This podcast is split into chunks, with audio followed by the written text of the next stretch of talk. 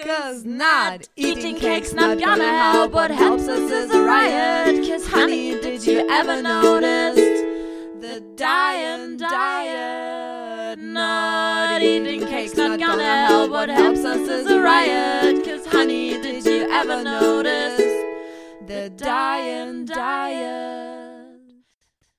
Antipöse Stücke. Ein Podcast mit Katharina Sophie Hautmann und Antje Kröger. Geht los! Geht los, geht los. Wir sind, wir sind, wir sind da. Wieder da. Wieder Wir da. sind wieder hier. In, In unserem unserem Revier. Staffel 3. Immer Stück noch. 3.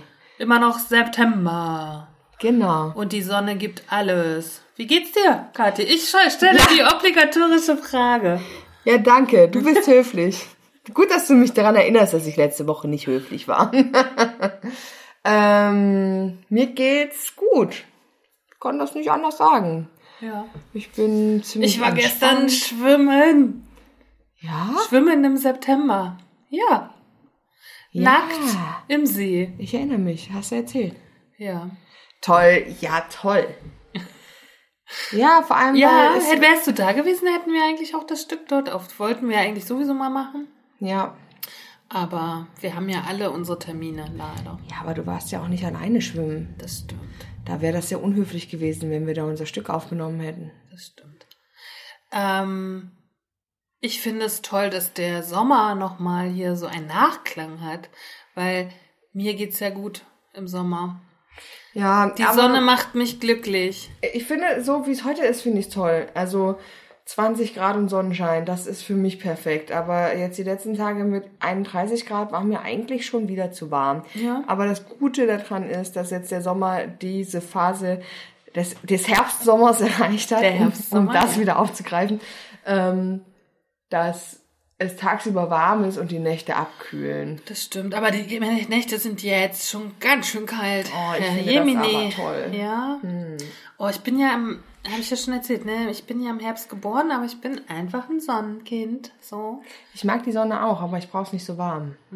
Was ich spannend finde in den Sommermonaten, auch dieses Jahr war, war wirklich, kon, kann, konnte ich wieder beobachten, ähm, ich kann da nicht traurig sein oder depressiv oder so, ne? Das geht nur, das geht nur an trüben Tagen.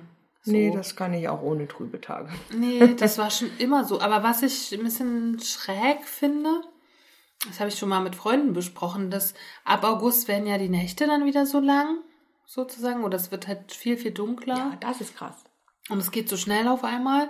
Und dann, wenn dann die Nacht so warm ist und es ist aber dann schon so früh dunkel, dann kriege ich ein Gefühl von Schmerz und Tod. So. Aber ich finde, dass, äh, das, das hat mich jetzt die letzten Tage auch, wenn es dann so 19.30 Uhr schon ziemlich dunkel war. Da habe ich auch gedacht, oh, das ist jetzt aber auch Ja, komisch. aber das Komische ist, wenn es so dämmert und es ist noch krass heiß. Das ist irgendwie, als wenn es nicht zusammengehört. Das irgendwie macht, es fühlt sich für mich komisch an. Aber das ist im Hochsommer doch auch so. ja, aber da wird es erst 22 Uhr dunkel. Ja, aber das ist auch noch kochend heiß und äh, Nein. na Logo, als ob du im Hochsommer hier, als wir die fast 40 Grad hatten, nicht nachts noch 26 oder 27 Grad Außentemperatur gehabt Ja, hättest. ich weiß. Ja, Ich weiß Sogar auch nicht. die ganze Nacht. Ja, das stimmt. Aber hm, ich weiß nicht. Also auf jeden Fall wollte ich sagen, ich finde die, äh, ich habe mich heute guck auch adäquat als Sonne Ja, verkleidet. sehr schön, Ich hab ich sitze, schon ich sitze hier heute als Sonne. Ein Sonnenkleidchen Ein hat sie an. Sonnenkleidchen hat sie an. Und ähm, ich wollte nur sagen, ich finde diese sonnigen Herbsttage, die gefallen mir gut. Ja, mir auch. Und ich kann dann nicht äh, meine Traurigkeit versprühen, die ich ja auch manchmal mag. So. Und ich finde, die, die äh, sonnigen Herbsttage werden dann noch viel schöner, wenn dann auch wirklich das Laub sich verfärbt und die Blätter fallen und dann, also das mag ich. Diese. Und man kann ist, alles ernten. Hm, Das ist gefühlt so ein bisschen meine Lieblingsjahreszeit. Mhm. Weil ich mag die Farben so. Sind halt Ich mag Farben. Obsternte und Gemüseernte. Vor allem aber auch Obsternte. Ich habe jetzt, ähm, ich war am Wochenende mal in der Heimat und die Heimat ist sehr weit im Norden dieser Republik und äh, auf der Fahrt dorthin haben wir sehr viele Menschen gesehen, die ihre Obstbäume bepflückt haben. Das fand ich sehr toll. Ne, wenn überall an den Straßenrändern Leute irgendwie pflücken, Obst pflücken oder Obst aufsammeln und die Ernte überall auf den Feldern, das mag ich. Ich auch. So, und jetzt müssen wir zum Thema kommen. Oh Gott. Wer hätte den Blick gerade sehen müssen. Ich schweife ab in meiner, Poe in meiner Poetik und Kathi so, hallo? Wir haben keine Zeit. Naja, du musst überlegen, wir haben heute einen fantastischen Gast. Das stimmt. Wir haben ein, ein fantastisches Interview geführt, was wir euch später noch zeigen, hören lassen werden. Und äh, wir müssen ja aber noch, weil wir ja immer noch beim Thema verdammt schwer, die Dokumentation auf Vox sind und wir uns ja zur Aufgabe gemacht haben, die unbelegten Äußerungen, die dort so getroffen wurden, äh, zu belegen oder zu widerlegen. Ähm, das müssen wir ja jetzt auch noch machen. Also Ja. finde ich, starte doch mal. Ich starte. Du hast äh, alles nochmal geguckt und hast mir hier diese Behauptung rübergeschickt. Ich habe ein bisschen recherchiert. Recherchiert. So, erste Behauptung. 80% aller dicken Kinder werden fettleibiger Erwachsene. Aha. 80% ganz schön viel, ne? So, Forscher der Leipziger Universitätsmedizin haben herausgefunden, dass schon die frühe Kindheit entscheidend für die Entwicklung von Übergewicht und Adipositas sind. Ähm, die Wahrscheinlichkeit, dass kleine Kinder mit Adipositas zu einem Normalgewicht in der Jugend zurückkehren, liegt bei weniger als 20 Prozent. Warst du als kleines Kind schon übergewichtig? Nee, eben nicht. Also, ja. also ich war, ich würde sagen, ich war mollig. Nee, ich war auch nicht mollig. Ich war, ja, wie soll, was, wie soll man denn das sagen? Ich finde mal, wenn ich so, so, ich habe ja, also mein Vater hat ja Super 8 Film oder mein Großvater, nee, mein Großvater nicht, also mein Onkel und mein Vater haben ja mich gefilmt, viel als Kind. Und äh, was ich empfinde, ich hatte schon, wie ich auch jetzt habe, einen Po. Tatsächlich. Hm. Also ich würde sagen, oben war ich relativ normal, dann hatte ich so einen kleinen Po und normale Oberschenkel wieder. Ich- Aber ich war nicht super. Nee, ich war nicht dick. Ich glaube, ich war ein kräftiges Baby. Also ich glaube, ich bin als Ein kräftiges Baby war ich auf Ich jeden glaube, Fall. ich bin auch. als großes und kräftiges Baby auf die Welt gekommen. Mm, Ich habe mich immer übergewichtig gefühlt. Wenn ich mir heute Bilder angucke aus Zeiten meiner Kindheit, kann ich dieses Gefühl optisch nicht bestätigen. Also Mhm. ich hatte eigentlich relatives Normalgewicht. Aber ähm, wenn ich, ich, wir hatten ja in dem einen Häppchen von den Sommerbeobachtungen, ne, wenn ich diese Kinder sehe, wie dick die Ja, sind. so dick war ich nicht. Ich war definitiv nicht so dick. Und was bei uns spannend ist, äh, meine Schwester und ich sind ja sehr nah aneinander aufgewachsen. Und meine Schwester war ja ein Frühchen. Und meine Schwester war ganz, ganz, ganz, ganz dünn. Und hatte äh, so, meine Mama hat immer gesagt, die hatte äh, Finger wie Streichhölzer. Ach, verrückt. Und ich war ja ein ganz dickes Baby. Tatsächlich. Also das Baby, ich finde mal, wenn ich meine Babyfotos sehe, ich sehe, dann frage ich mich, meine Mama erkennt manchmal nicht, meine Schwester oder ich, ich so, Mama, willst du mich verarschen? Ich bin ja doppelt so dick als Baby.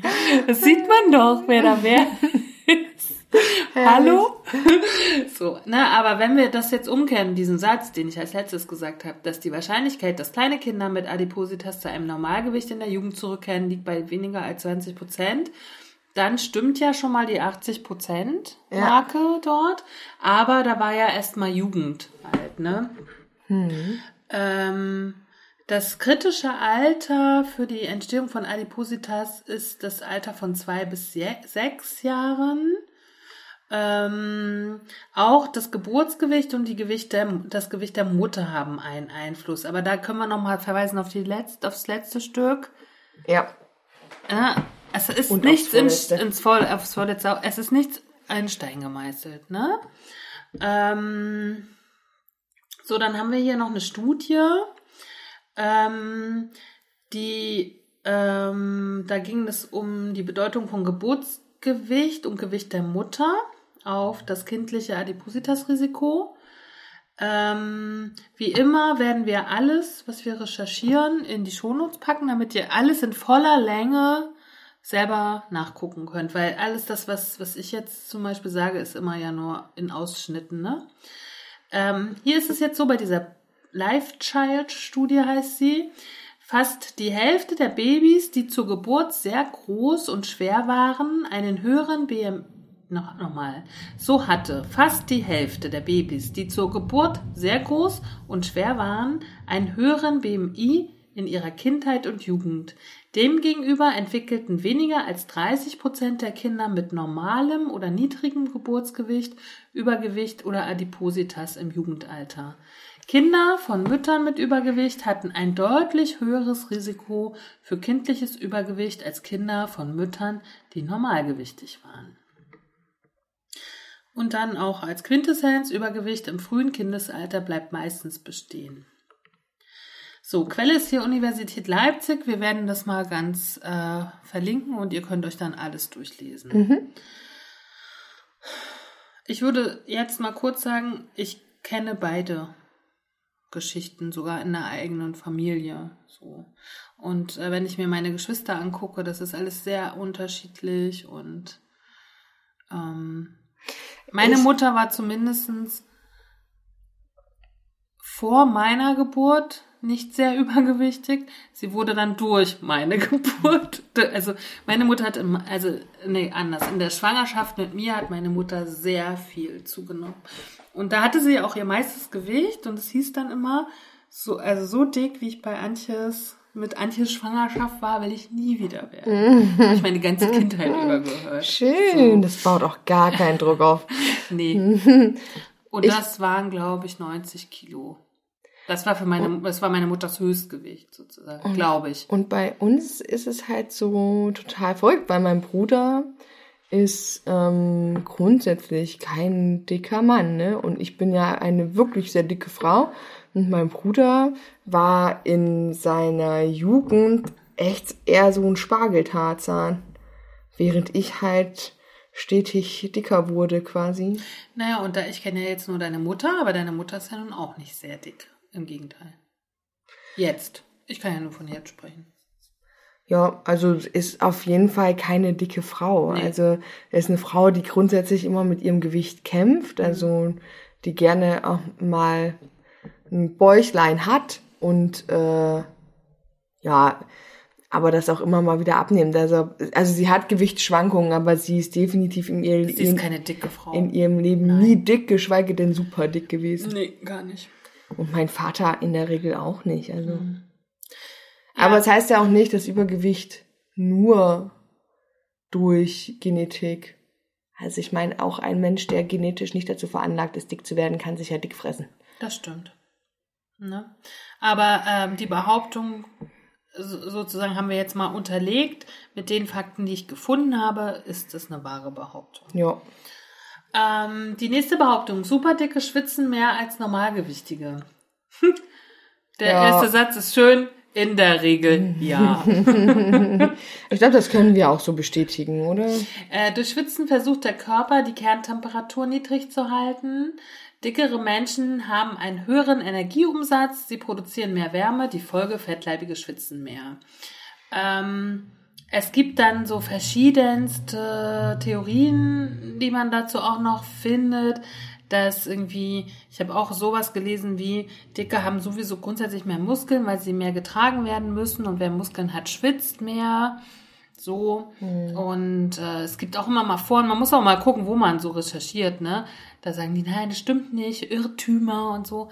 Aber ich fand das eigentlich ganz schön, was ich gerade euch äh, vorgelesen habe, weil ich muss auch sagen, ich war ja vor ein paar Wochen in Italien und äh, meine Begleitung sehr dünn, sehr sportlich. Also ich habe deutlich mehr geschwitzt. Mhm. So, hm. ne? Und bei mir war es wirklich so, dass ja auch nicht nur sozusagen unter den Achseln oder so, wo mhm. man halt so schwitzt, sondern bei mir war es richtig sichtbar, so ein, so ein kleiner Film auf meiner Haut. Und zwar auch auf den Armen. So, kennst du das? Ich hab, hatte neulich die, ähm, ist gar nicht lange her, vor äh, ein, zwei Wochen. Ähm, da habe ich mir die Hände eingecremt, als es sehr warm war. Und da habe ich immer bin ich immer mit meiner Hand dann an meine Bluse gekommen. Da haben wir gedacht, warum ist ja meine Bluse so nass? und dann war das tatsächlich der Schweiß, der sich auf meinem Handrücken gebildet hat. Ähm, das darf man nicht. Im Sommer eincremen. Habe ich auch. Schwieriger dann, aber Fehler. es, ja, aber es war notwendig tatsächlich. Meine Hände Weil- hatten durch das Desinfektionsmittel so, so, okay. Mhm. krass gelitten, dass ich das, ich musste, sonst wäre ich gestorben, weil ich sie mir Weil aufgekratzt das ist hätte. mir ein paar Mal passiert, wenn ich mich morgens eincreme, im Gesicht so eingecremt habe mit fettiger Creme und dann gleich raus bin bei ja, 30 geht Grad. gar nicht klar. Da ist es ja so, da hast du ja Wasserfälle Ja. irgendwie. Man, Uh. man, also dafür, ich habe auch immer dann das Gefühl, mein Gesicht explodiert, weil meine Haut so nicht atmen ist, ja. kann auch so. Und wenn man so rot wird Ja. auch, ne? Nee, aber grundsätzlich, also die, ich schwitze auch nicht wenig, aber mh, eher so am, am- ich schwitze extrem viel am Dekolleté. Also so, äh, da, da mehr, sieht man dann auch manchmal so richtig schöne Schweißperlen. Und äh, weil ich unglaublich viele und dicke Haare habe, schwitze ich halt am Kopf, also quasi so auch. an, an, an, den, an den Haaransätzen. Oder hier hinten beim Ja. Haar, im Nacken, oder? kann auch im Sommer die Haare nicht offen lassen. Das, Nee, ich- da ich auch nicht, sterbe ich. was bei mir noch so extrem ist, ist unter den Brüsten, weil ich habe ja sehr große Ich Brüste. wollte gerade sagen, das Problem habe ich nicht so sehr. Ja, und da kann das natürlich äh, auch, wenn man sich nicht pflegt, muss man dazu sagen, oder dann nicht so Acht gibt, kann das sehr zu sehr großen Schmerzen führen. Ne? Mhm. Das Hatte ich auch einmal diesen, ja, das stimmt, hatte ich einmal diesen Sommer. Oder was letzten Sommer, weiß ich gar nicht mehr. Das würde ich mal am liebsten fotografieren, weil das so krass aussieht. Ja, ja, So, ne, was Haut auf Haut ausmacht, Wahnsinn, ne? Also, wir halten fest, grundsätzlich ja. können wir bestätigen. Ähm, Wäre nur schön, dass man es auch erklärt, warum das so ist, ne? Weil wir einfach mehr Grund umsetzen. Ja. So. Äh, Bauchfett macht impotent und lässt die Brüste wachsen. Bei Männern jetzt Bei erstmal. Männern, gro- ja genau, ähm, kann man auch einfach mal ganz klar mit Ja beantworten. Was ich halt spannend finde, da können wir auch eine, eine Studie mit dran heften, da geht es um den Bauchumfang und bei wie viel Bauchumfang sozusagen äh, das Risiko der Impotenz und so größer wird, müssen wir jetzt gar nicht so in die, in die Details gehen. Was ich sehr, sehr spannend finde, ist, dass sobald man äh, abnimmt, steigt die Potenz auch sehr schnell wieder. Also an alle Männer mit dickem Bauch, bei euch sind es ja vor allem, ist ja vor allen Dingen dieses gefährliche, gefährliche Bauchfett.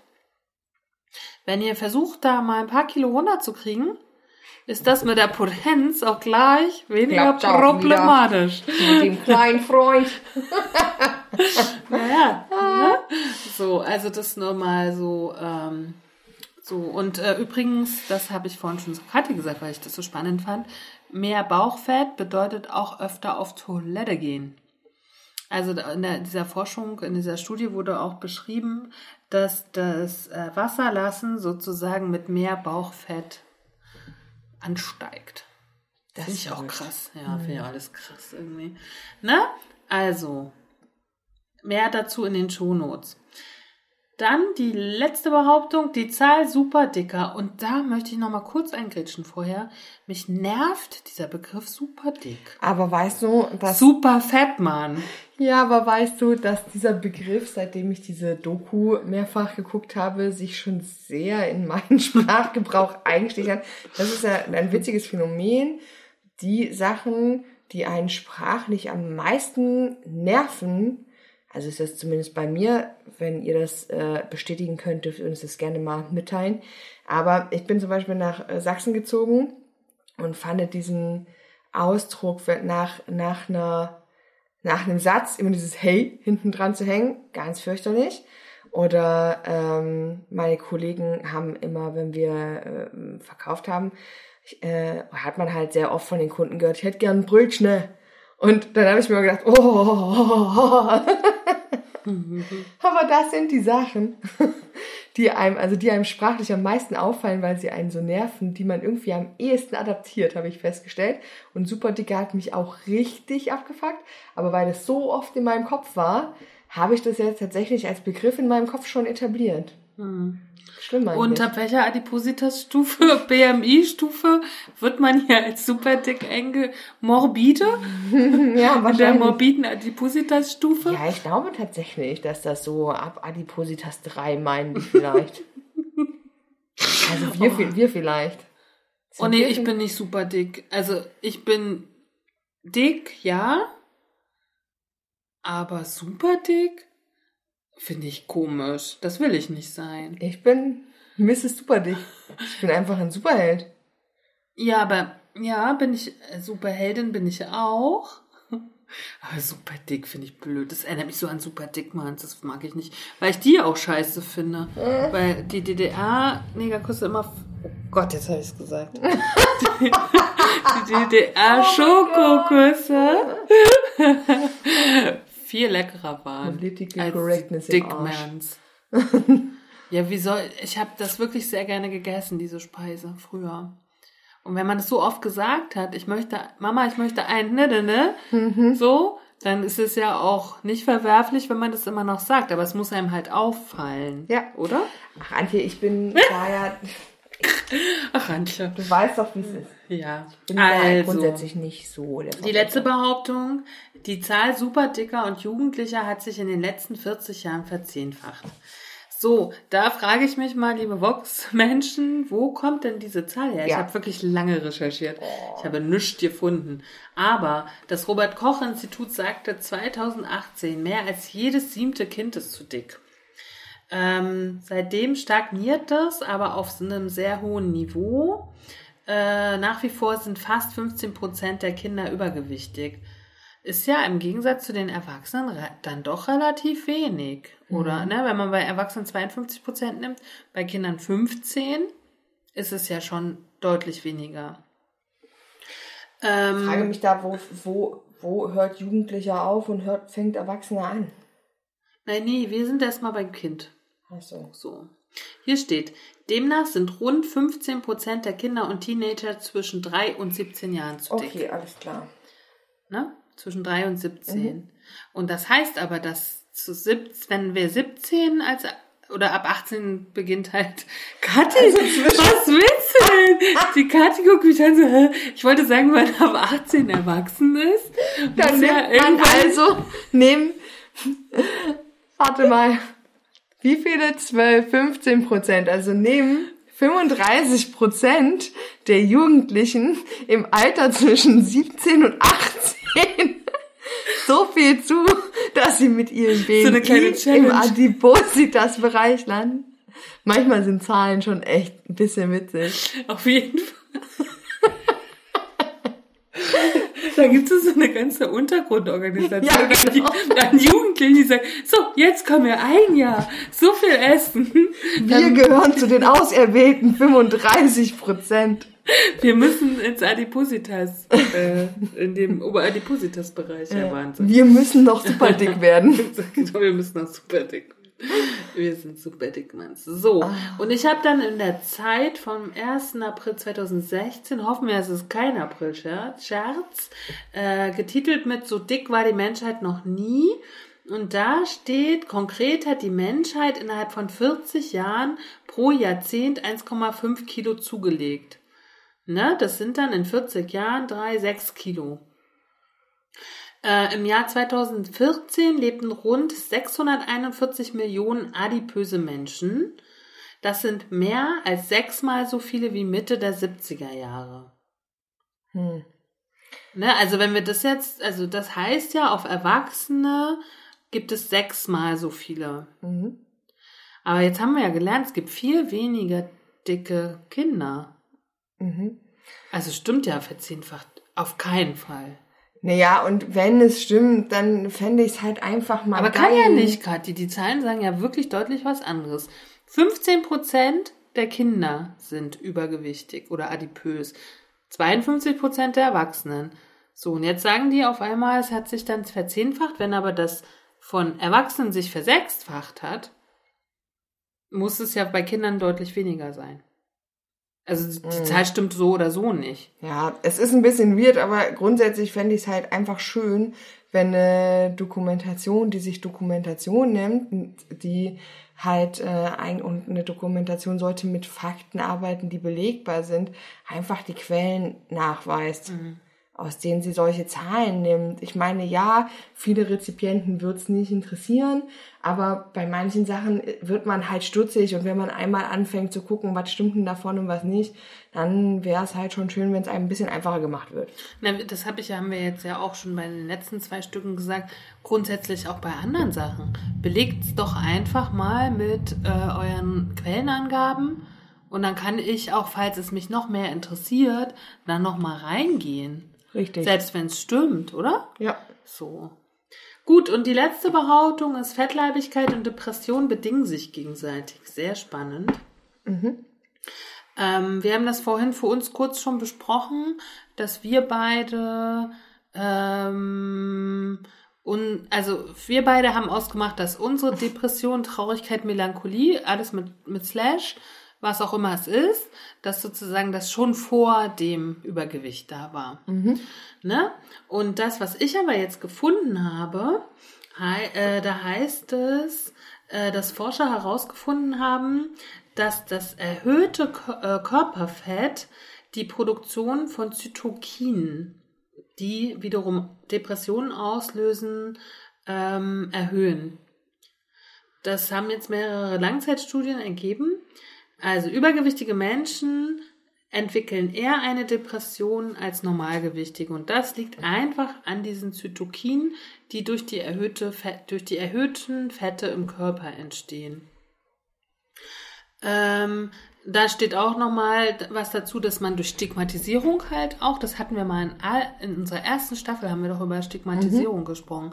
Ne? Dadurch entstehen ja auch Depressionen. Aber jetzt gibt's noch mal ein biologisches äh, Phänomen, ne? dass diese Depressionen einfach entstehen durch einen Stoff, der entwickelt wird durch das Fett. Finde ich mega spannend. Ja, total. Vielleicht haben wir das auch und es wird aber unterdrückt irgendwie. Ich äh, fände auch einfach dann in dem Zusammenhang nochmal spannend herauszufinden, ähm, wie stark welcher Einfluss ist. Ne? Also ob das, ob dieser biologische Effekt größer ist als äh, so eine gesellschaftliche Außeneinwirkung oder ähm, ob das halt schwerer wiegt. Ja, und vorhin habe ich auch nochmal überlegt, alle äh, Zufuhr von Suchtmitteln, ne? Egal, Zigaretten, Alkohol, Zucker. Zucker, ähm, Heroin, was weiß ich, ähm, Gras, hat ja meistens, na klar hat das auch mit einer Neugierigkeit zu tun, aber man will ja oft auch etwas dämpfen. Und das hat ja was mit Emotionen oder Nicht-Emotionen oder Leere und so. Das ist ja auch alles irgendwie Depression in einem größeren Kontext. Ne? Aber vielleicht können wir da mal auch drüber eine Genau. eigene Geschichte machen. Und ich möchte noch was ganz Wichtiges sagen. Das ist der schönste Satz dieser Geschichte mit den Depressionen. Interessanterweise wurden bei den Probanden, die zwar adipös waren, sich jedoch viel bewegten, niedrige Zytokinwerte gemessen als bei den inaktiven Studienteilnehmern. Bewegung kann also auch bei vorhandenem Übergewicht die Produktion der entzündungsfördernden Zytokine und damit die Wahrscheinlichkeit für Folgeerkrankungen wie Diabetes und Depressionen reduzieren. Also, liebe Leute, auch wenn ihr dick seid, unser Appell, Aber aufs Fahrrad. bewegt euch oder tanzt oder geht spazieren oder schwimmt. Ja, so machen wir das. Und jetzt ist es aber endlich soweit. Wir lassen unseren wundervollen Gast, der uns hier in Leipzig vor Ort besucht hat. Das war so hervorragend. Die beste Zeit meines Lebens, möchte ich fast sagen. Ganze, aber also. Wir haben auf jeden Fall anderthalb Tage miteinander verbracht Wundervoll. und haben ähm, viel gestaunt, viel gelacht, äh, viel erfahren. viel erfahren, ja, in ganz andere äh, Lebensrealitäten blicken dürfen. Ähm, herrlich, also einfach äh, ganz viel wieder für, für uns selbst mitnehmen können. Aus anderen Blickwinkeln Dingen betracht, Dinge betrachten. Ja, und war- das habe ich vorhin schon mal zu Kathi gesagt. Ähm, unser Horizont hat sich mal wieder sehr Ja. erweitert. Es war wundervoll. Aber jetzt hört erst mal selber hinein. Ja. Wir hatten Alia zu Besuch. Viel Spaß damit. Viel Spaß, ja. Also, meine Lieben, das dritte Interview in unserer, in unserer September-Reihe aus Verdammt schwer. Und ich wollte eigentlich sagen, wir haben wieder einen Gast. Aber dann muss ich auch sagen, wir haben eine Gästin. Richtig. Wir haben äh, ein einen tollen, tollen Menschen nach Leipzig gelockt und ich bin ganz, ganz froh, dass er dem Lockruf äh, gefolgt ist, dieser tolle Mensch. Alia ist bei uns heute. Guten Tag. Hallo. ähm, Alia ist eine von sechs Protagonistinnen aus Verdammt Schwer. Und wie es die Tradition möchte, wollen wir erstmal, dass du dich selbst vorstellst. Ja, mein Name ist Alia Sari, bin 36 Jahre jung, in Deutschland geboren, aufgewachsen, türkische Abstammung. Deine Eltern sind als Gastarbeiter gekommen. Genau. Woher kommt ihr aus der Türkei als Familie? Mein Vater kommt aus Konya und meine Mutter aus Adana. Und du hast noch einen Bruder, richtig? Ja. Einen richtigen Bruder habe ich noch einen und zwei Halbbrüder und vier Halbgeschwister. Okay. Und wie bist du zu verdammt schwer gekommen? Wie ich dazu gekommen bin, also ich war schon immer adipös in meinem Leben und ähm, wollte eigentlich auch für die OP damals abnehmen, weil ich transgender bin, Mann zu Frau. Oh, das musst du gleich, glaube ich. Ja. Das musst du unseren Menschen, glaube ich, gleich ganz, ganz einzeln erklären, oder? Ja. Für uns ist das, oder für mich, das habe ich dir ja schon erzählt in Köln. Ich habe ja zwei Jahre einen Film begleitet, wo dieses Thema ganz groß war. Und ich muss sagen, ich musste in den zwei Jahren echt viel lernen über dieses Thema. Magst du mal ganz kurz erklären, was das bedeutet, Transgender und die Richtung und so? Also es gibt ja viele verschiedene Facetten. Es gibt ja Transvestiten, Transsexuelle, Intersexualität. Ne? Und Transgender, Transfrau bedeutet Mann im falschen, eine Frau im falschen Körper, so rum hier. Gibt es auch Männer im falschen Körper. Ne? Und bei mir ist es halt umgekehrt. Ich bin als Junge geboren und ich fühle mich mehr als Frau wie als Mann und weiß nicht, ob ich so wie eine Frau denke. Ich gehe mal davon aus. Du wirkst auf jeden Fall sehr fraulich. Mhm. Manchmal irgendwie, Kathi, du hast ja Alia jetzt auch einen halben Tag schon äh, gesehen. Man vergisst das total. Also ich meine, wir wussten das natürlich aus verdammt schwer, aber ich glaube, wenn wir dich kennengelernt hätten, ohne dass wir das gewusst hätten, wäre das auch nicht aufgefallen. Also das ist tatsächlich. Fällt auch nie auf eigentlich. Nee, Müsste überhaupt nicht. schon jemand sich sehr gut mit der Thematik auskennen, dass er sofort auf den ersten Blick sagt, oh Gott, das ist eine Trans oder so. Was heißt denn, oh Gott, aber Mhm. also einer muss schon richtig Erfahrung haben mit Transmenschen. Und wie war das? Also, wann, wie war das erste Gefühl, als aufkam, als du verstanden hast, ich bin jung, aber ich fühle gar nicht so? Solange ich denken kann schon. Also Mhm. seitdem ich denken kann. Hm. Gehe mal davon aus, ich kann seitdem ich denken, dass ich sechs bin. Also so in den Drehungen wusste ich, mit mir stimmt was nicht halt. Ich habe lange Haare gemacht, ich habe Fingernägel lange gemacht, ich habe Schuhe, Schminke und BHs von meiner Mutter heimlich immer getragen. Die waren dann natürlich zu groß, aber ja, so habe ich es halt gemerkt. ne. Aber mit sechs weiß ja auch nicht, was Transidentität ist. Da denkst du einfach Homosexualität und fertig. Hast du gedacht am Anfang, du bist Ja, schwul? ja, ich habe erst gedacht, ich bin schwul, weil anderes weiß man ja mit sechs nicht, ne? Hm. Und wann war der Moment, wo du äh, gespürt hast, oder nee, gespürt nicht, wann hast du erfahren von Transsexualität? Also ich habe da jetzt, glaube ich, vor vier Jahren von erfahren, so grundsätzlich. Also bei mir war es so, dass ich ähm, an meinem elften Geburtstag, nee, Entschuldigung, am, am elften Lebensjahr war es so, dass ich unbedingt einen Freund haben wollte und habe dann in Schule so einen schwulen Jungen halt in der Klasse gehabt. Der hat sich mir geoutet. Wahrscheinlich hat er das gecheckt, dass mit mir auch was nicht stimmt. Und da haben wir was miteinander so ein bisschen so was Kinder halt unter sich probieren halt. Ne? So, glaube, bei schwulen oder homosexuellen Transmenschen geht es schneller wie mit normalen Mädchen jetzt, die so in dem Alter jetzt was ausprobieren. Sie hat dann sozusagen Doktorspiele Ich gemacht. Ja, auch grad sagen. Ja. Also in den Schulhofen haben wir das gemacht, in den Pausen, in den Gebüschen haben wir das probiert und der war mir, aber da habe ich auch gemerkt, irgendwas stimmt da auch nicht. Ne? Also irgendwie ist es nicht so mein Ding, der ist mir zu weiblich, der war ja mehr weiblich drauf wie ich in dem Moment. Irgendwie komme ich mir vor, als würde ich mit Mädchen was machen. Ne? Das Mhm. war auch nicht so mein Ding.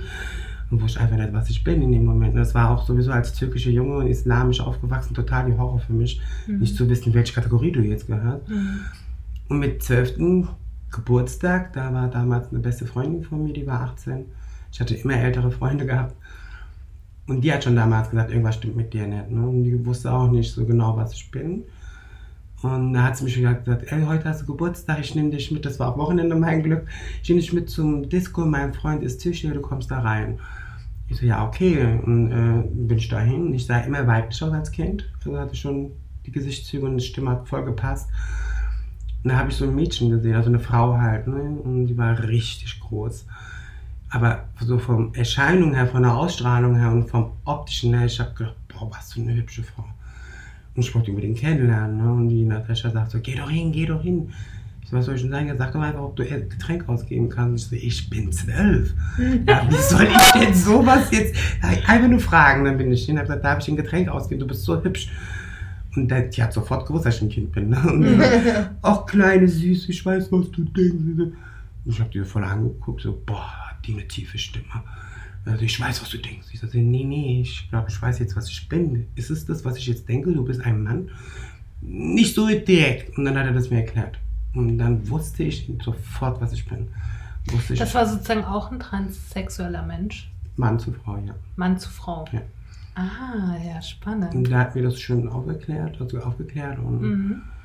na, er war in dem Moment, also er war Transvestit, wo ich den Mhm. kennengelernt habe, Mhm. aber der hat mir das alles schön erklärt. Der hat gesagt, es gibt Transvestiten, es gibt Transsexuelle, es gibt Intersexuelle, Pipapo, was man Magst du das mal für unsere Hörer unterscheiden? Was ist ein Transvestit?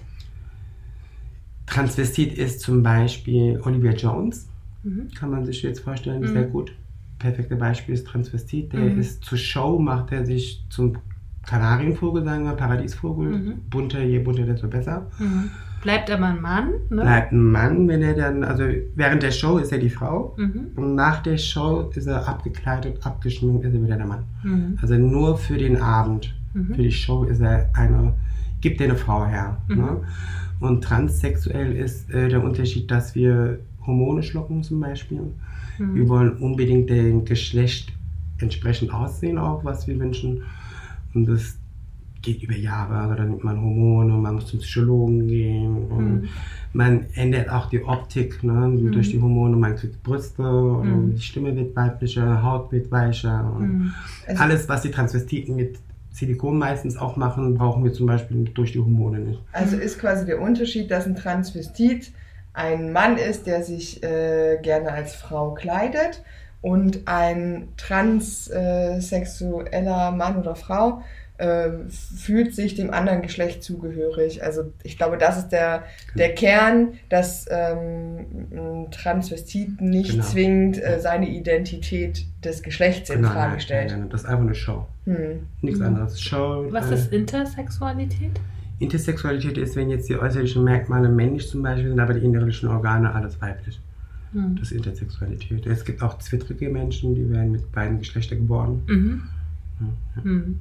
Also wir sehen, dass da ganz schön viel möglich ist. Ne? Ja. Die Kategorie Mann und Frau wird da deutlich aufgesprengt. Ja, oder? ich So. schon, ja. Doch. Ähm, und wir haben ja auch erlebt, dass in den letzten Jahren da viele Gesetze angeglichen werden Mhm. und so. Bei dir, das hast du uns vorhin erklärt, ähm, du bist sozusagen vor dem deutschen Gesetz Frau, ja, Ja, ne? ja, Aber vor dem türkischen Gesetz, du hast noch einen türkischen Pass, genau. Bist du keine Frau. Also ich glaube, ich weiß nicht, ob jetzt andere Trans-Menschen jetzt auch das haben, was ich habe, aber ich glaube, das hat fast keiner. Ich bin ein, wieder mein Exot, was das angeht. Ne? ähm, ich habe, also nach dem deutschen Gesetz, ich war schon beim ähm, Gericht, deswegen habe schon meinen Personenstand und äh, Namensänderung schon durch. Mhm. Also ich bin hier laut Deutschland, wenn ich jetzt Post kriege, egal von wo, Frau Aliasari ist schon durch. Mhm. So, und beim Türken war ich jetzt, bei türkischen Konsulat, wollte das ändern, habe auch meinen Beschluss gezeigt und die haben mir nur den Vogel gezeigt, haben gemeint, hier Junge oder Mädchen, den Satz kam, egal, also was du auch bist, hat er gemeint, also hier, solange du in diesem Raum in Frankfurt, in dieser Gebäude bist, gelten hier türkische Gesetze. Und nach unserem Recht kannst du dich auf den Kopf stellen, kriegst du den Schein, was du hier kriegst, nicht. Erst nach der OP. Mhm. Und dann gucke ich den Mann an und sage so, lieber Mann, ich möchte mich aber nicht umoperieren lassen. Ja, dann wirst du für dein Leben lang, solange du Türke bist, ein Mann bleiben. Mhm. Ja, und dann bin ich da raus und äh, bin die einzige Frau jetzt oder Mann oder was auch immer in dem Moment jetzt. Ne?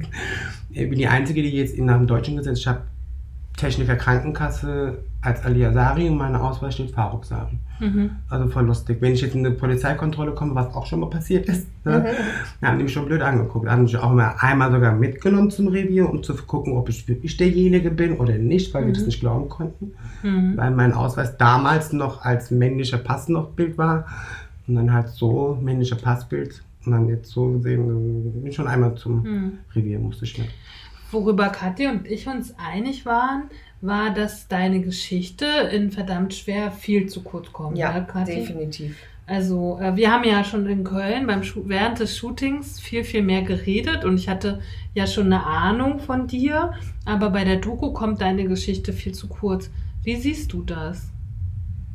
Wie sehe ich das? Also ich glaube, ich habe nicht so sehr reingepasst, was sie gerne drehen wollten von mir. Ne? Also ich habe auch viel auch verneint. Also die haben gemeint, mach dies, mach das. Habe ich auch gesagt, nein, mache ich nicht. Hm. Das spricht gegen meine Natur, das bin ich nicht. Hm. Ich glaube mal, dass eigentlich habe ich ja den, habe ich ja auf Punkt 12 getroffen. Ne? Ich meine, ich habe gemacht, was Format sich zu bieten gegeben hat, sozusagen. Mhm. Also ich habe abgenommen, ich habe Sport gemacht, ich habe alles gemacht, eigentlich, was man machen muss, um abzunehmen. Und die Damen und Herren haben halt den geringsten Weg genommen, haben die OP genommen. Ist ja auch okay, ne? wenn man das nicht schafft, ist alles in Ordnung. Mhm. Aber das hat mehr reingepasst anscheinend. Ja, ich glaube, du hast auch vielleicht warst du zu erfolgreich in dem, was du gemacht hast. Du hast diesem Bild des leidenden Dicken nicht Mhm. so ents- entsprochen, weil so wie wir dich äh, jetzt kennengelernt haben, also Antje kennt dich ja schon ein bisschen länger und so wie ich dich heute kennengelernt habe, entsprichst du halt null diesem Bild, was da gezeigt wurde, dass Menschen, die, dass dicke Menschen ähm, per se ihr Leben nicht so gut im Griff haben und äh, traurig sind und ständig mit sich hadern, so bist du halt null. Na, man Also- muss auch mal kurz sagen, Alia sitzt hier im Nachthemdchen, Ja. im Negligé, ja, mit den krassesten Fingernägeln, die ich seit langem gesehen habe. Ich, ich nenne sie die Krallen Alia.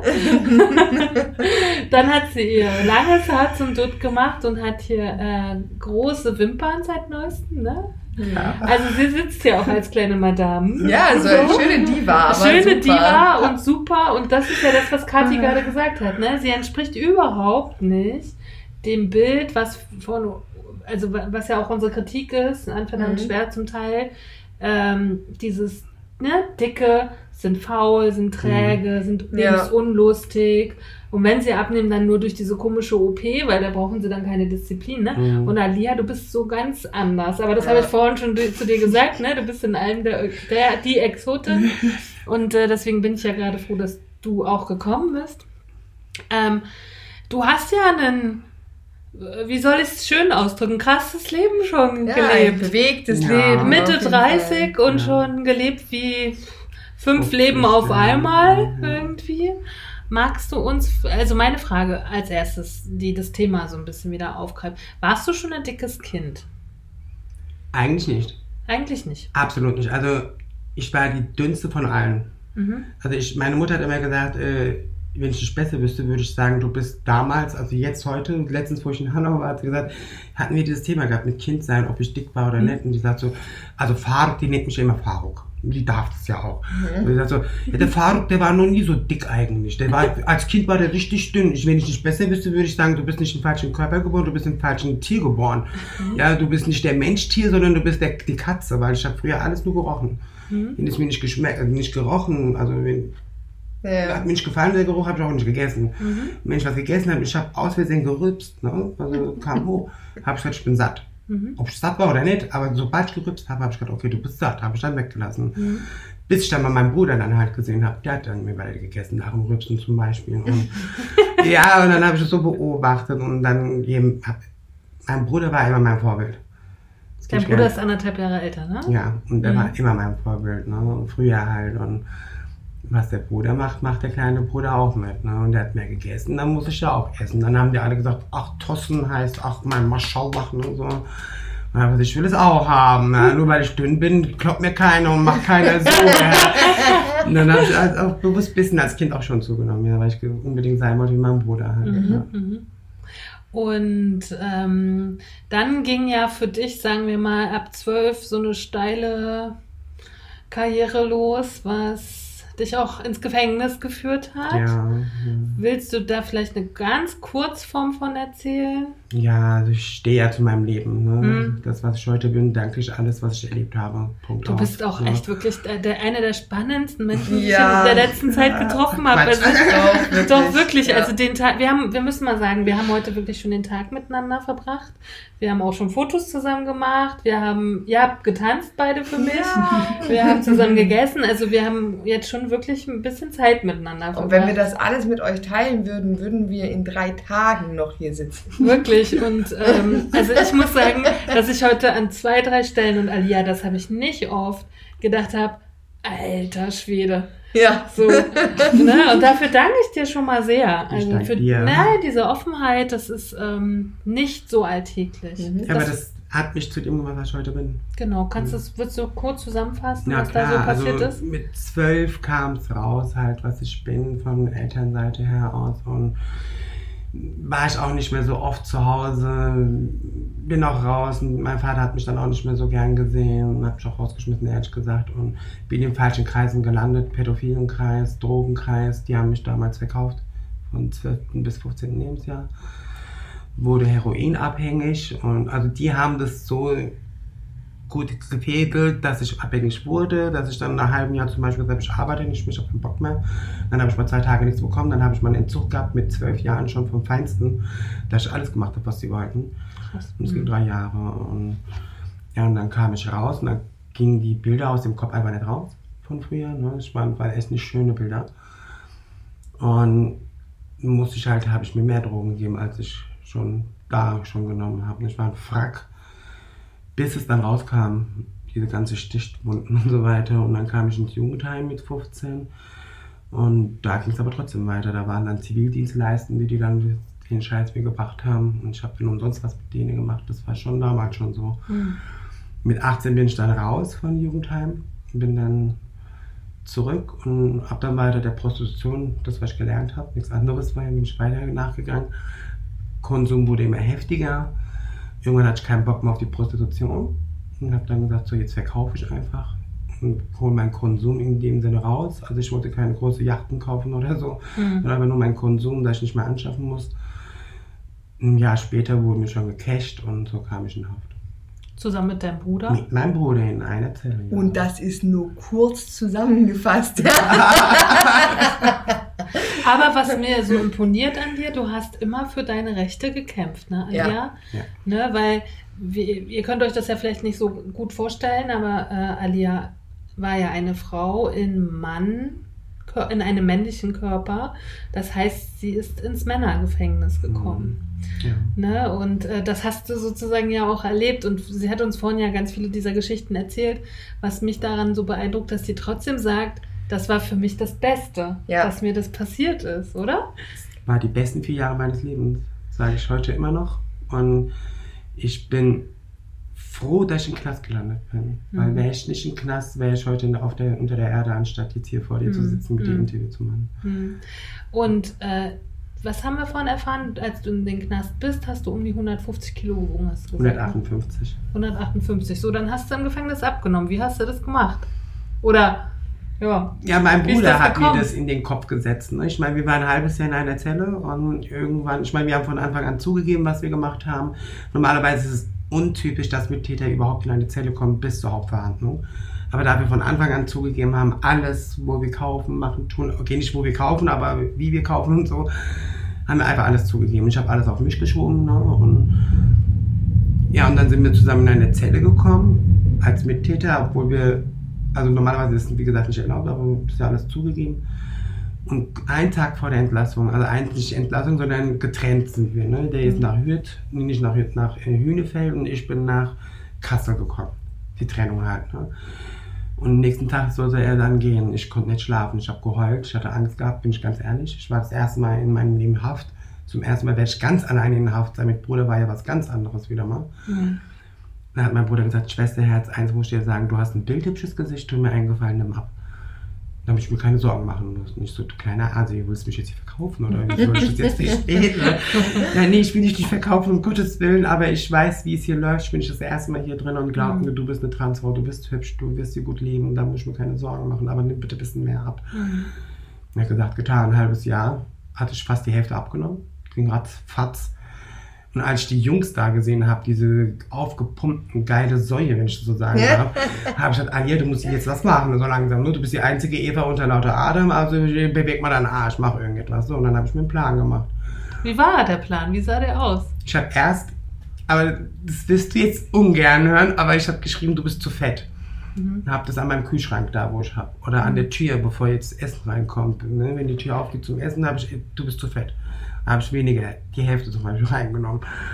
Und abends so um 4 Uhr gibt es dann Abendbrotausgabe für 6 Uhr, ne? weil ab 6 Uhr zu ist halt. Das heißt, abends gibt es immer kalt dann, ne? Ja. Oder sonst wird es ja Ja, kalt, ja. das Essen. ja. Und ähm, morgens habe ich nie gegessen, das ist sowieso, morgens ist nicht so mein Ding. Kaffee ist das Wichtigste für mich. Das Und- haben wir gemerkt. ja, und ähm, dann abends, wenn das Essen letzte reinkam, habe ich mir gedacht, weißt du was, Alter, du nimmst jetzt nur richtig wenig rein. Und bis morgen 8 Uhr darfst du dann nichts mehr essen. Und wenn du Hunger hast, hast du Hunger. Die Tür ist zu. Die Zelle ist zu. Kannst du auf den Kopf stellen. Ist kein Kiosk, weit und breit nix. Also musst du dann mit dem Hungergefühl oder sagen wir mal Heißhungerattacke einfach klarkommen. Und ist dir das schwer gefallen? Nee. Anfangs ja. Also die ersten eine Woche. Die eine Woche war richtig die Hölle.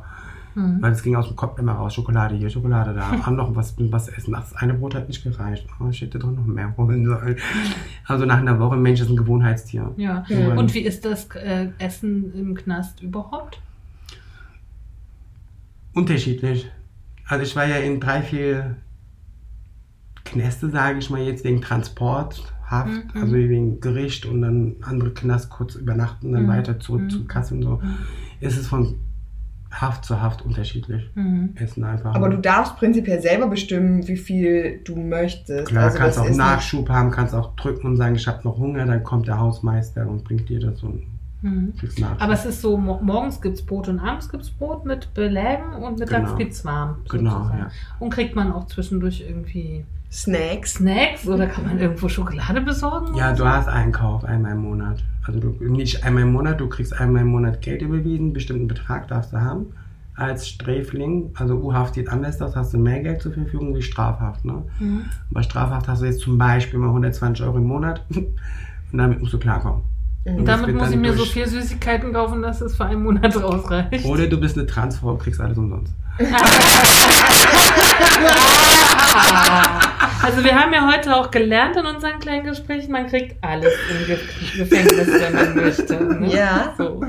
Ähm, Alia, ich würde kurz nochmal zurückgehen. Wie kam es denn zu den 150, fast 60 Kilo? Weil du hast ja gesagt, du warst heroinabhängig. Ja. Mein Bild von Heroinabhängigkeit ist immer irgendwelche Männer, die Abgemagert. abgemagert sind und irgendwie ganz schmal im Gesicht. So. Mhm. Also ich habe früher alles probiert, weil ich bin, Gott sei Dank sage ich heute, war ich bin ein Feigling, was Selbstmord angeht. Hm. Und Ich könnte nie im Leben selber jetzt irgendwie sagen, so jetzt mache ich Cut. Hm. Das könnte ich einfach nicht. Entweder muss ich Pillen schlucken, dass ich das machen kann, oder aber so wie alle anderen so runterspringen und tot oder so könnte ich gar nicht. So. Zum Glück. zum Glück, Ja, ja. Ja, echt zum Glück. Hm. Und ähm, ja, und bei mir war es dann halt so, dass ich äh, wirklich alles getan habe, um zu sterben. Ich habe mir versucht, den goldenen Schuss zu geben. Es hat nicht geklappt. Egal wie viel mir ich gedrückt habe, Gott sei Dank hat es nicht geklappt. Und egal was ich gemacht habe, ich bin nicht gestorben. Da habe ich gesagt, okay, ich gebe mir Heroin, das passt auch nicht. Irgendwie crack alles, was du nimmst, machst du intravenös. Ich habe sogar vier Substanzen in 10 Milliliter Pumpe auf einmal geballert. Ich bin nicht tot gewesen. Ne? Also irgendwie wollte der da oben mich nicht haben. und ja, und äh, da habe ich mir gedacht, so jetzt frisst du dich tot. Und irgendwie muss es doch mal klappen, Herzinfarkt oder Fett, irgendetwas mit dem Herz und so. Hat alles einfach nicht geklappt. Also ich habe alles probiert. Irgendwie. Und als du gesagt hast, frisst dich tot, was hast du denn da so gefressen? Frag mich nicht, ich habe keine Ahnung. Alles. Alles, was kam. Wirklich alles. So wie Heroinsucht. Alles. Hauptsache rein. Und wo kam da das Geld her? Weil ich denke mir mal, okay, bei Heroin und Drogen wissen, denken wir ja immer, okay, das kostet, ne? aber Essen kostet ja auch voll viel Geld. Hotelmama. Hotel Mama, ah, okay. Ich meine, nur weil ich jetzt nicht manchmal nicht zu Hause gewohnt habe, durfte ich ja trotzdem nach Hause essen, trinken. Mhm. Also meine Mutter und mein Vater, die sind zwar, was das Thema früher angeht, total, also die haben mich nicht bewusst, also früher habe ich gedacht, die lieben mich nicht. Mhm. Ne? Weil ich gedacht habe, die sind immer gegen mich, gegen meine Se- Sexualität und so weiter. Aber heute mit dem Wissen weiß ich, dass sie alles dafür getan haben und dass es mir gut geht. Früher mit 16, 17 habe ich echt gedacht, die lieben mich nicht. Aber Und mit, ihr habt aber heute ein gutes Verhältnis? ja, sehr gut sogar. Ne? Und Schön. ja, also mit dem Gewissen von früher hätte ich jetzt gedacht, die hassen mich, die lieben mich nicht. Aber mit dem Gewissen von heute weiß ich, dass meine Mutter und mein Vater halt nichts anderes gelernt haben. Mhm. Außer diese konservatives Leben halt. Ne? Und Mhm. Naja, die hatten ja auch viele Schwierigkeiten. Ich meine, die kommen hierher oder damals in die Bundesrepublik, dann haben sie eine Sprache, die sie nicht kennen. Oder? Dann Ja. müssen die immer arbeiten gehen und das ist ja für viele Gastarbeiter Eben. schwierig, ein schwieriges Leben gewesen. ne? Ja, ja. Ähm, als du dann so viel abgenommen hast im Knast, hast du dich da anders gefühlt? Ja. Beschreib mal. Was hört war das, was war das an. Beste Ja, daran? das ja Nö. Nichts hört sich dumm an. Also es, ich will nicht sagen, ich fühle mich unsexy. Ich glaube, das strahle ich nicht aus. ich Nein, Nein. überhaupt nicht. Ja. Nein. Aber ich glaube, da... Hier ist der Sex. Sex ist im Raum. Also, aber in Haft habe ich mich irgendwie noch... Also Sexappeal wurde mehr in meinem Kopf. Mhm. Ich habe mich hübscher gefühlt, ich habe mich wohler gefühlt. Das gebe ich zu. Also ich habe Mhm. mich auch... Ich hatte, was heißt nicht, ich sah keine Konkurrenz, da war ja auch keine Konkurrenz in Haft, ne? aber ganz anderes Auftreten, selbstbewusster und irgendwie, ich meine, diese Zustimmung von den Männern hast du ja auch gekriegt. Je Mhm. dünner du wurdest, desto mehr attraktiver wurdest du für die und das ist ja balsam für die Seele bei Frauen Mhm. manchmal. Mhm. Und in dem Moment war es balsam und ich, Und wie hast du das obenrum gemacht? Weil du hattest da ja keine Brüste, ne? In dem Nee. Moment. Hast du dann so ausgestopfte BHs angezogen oder wie war das? Nee, ich hab, es gibt ja diese BHs mit ähm, Silikon schon drin, Mhm, also in mhm, Sexshops halt. Ne? Mhm. Die selber drüber. Ja, Okay. So aus, ja. Mhm. Ich habe auch damals in der Haft, sogar wo ich noch keine Brüste hatte, hat mein Zellenkollege mir gesagt, darf ich dich tätowieren? Und ich habe gesagt, ja klar, tätowiere du mich überall, wo du willst. Und ich wollte meinen Bruder auf meiner Herzseite haben. Unbedingt. ne, Weil ich gesagt, das ist mein Vorbild, mein bester Freund. Dann hat er hier, den musst du tätowieren. Dann hatte ich aber noch Flachland und jetzt ist mein Bruder auf meine Tette. aber, aber das Lustige ist, der Tätowierer heißt auch Musti. Für mich ist es der Unterschrift von meinem Tätowierer.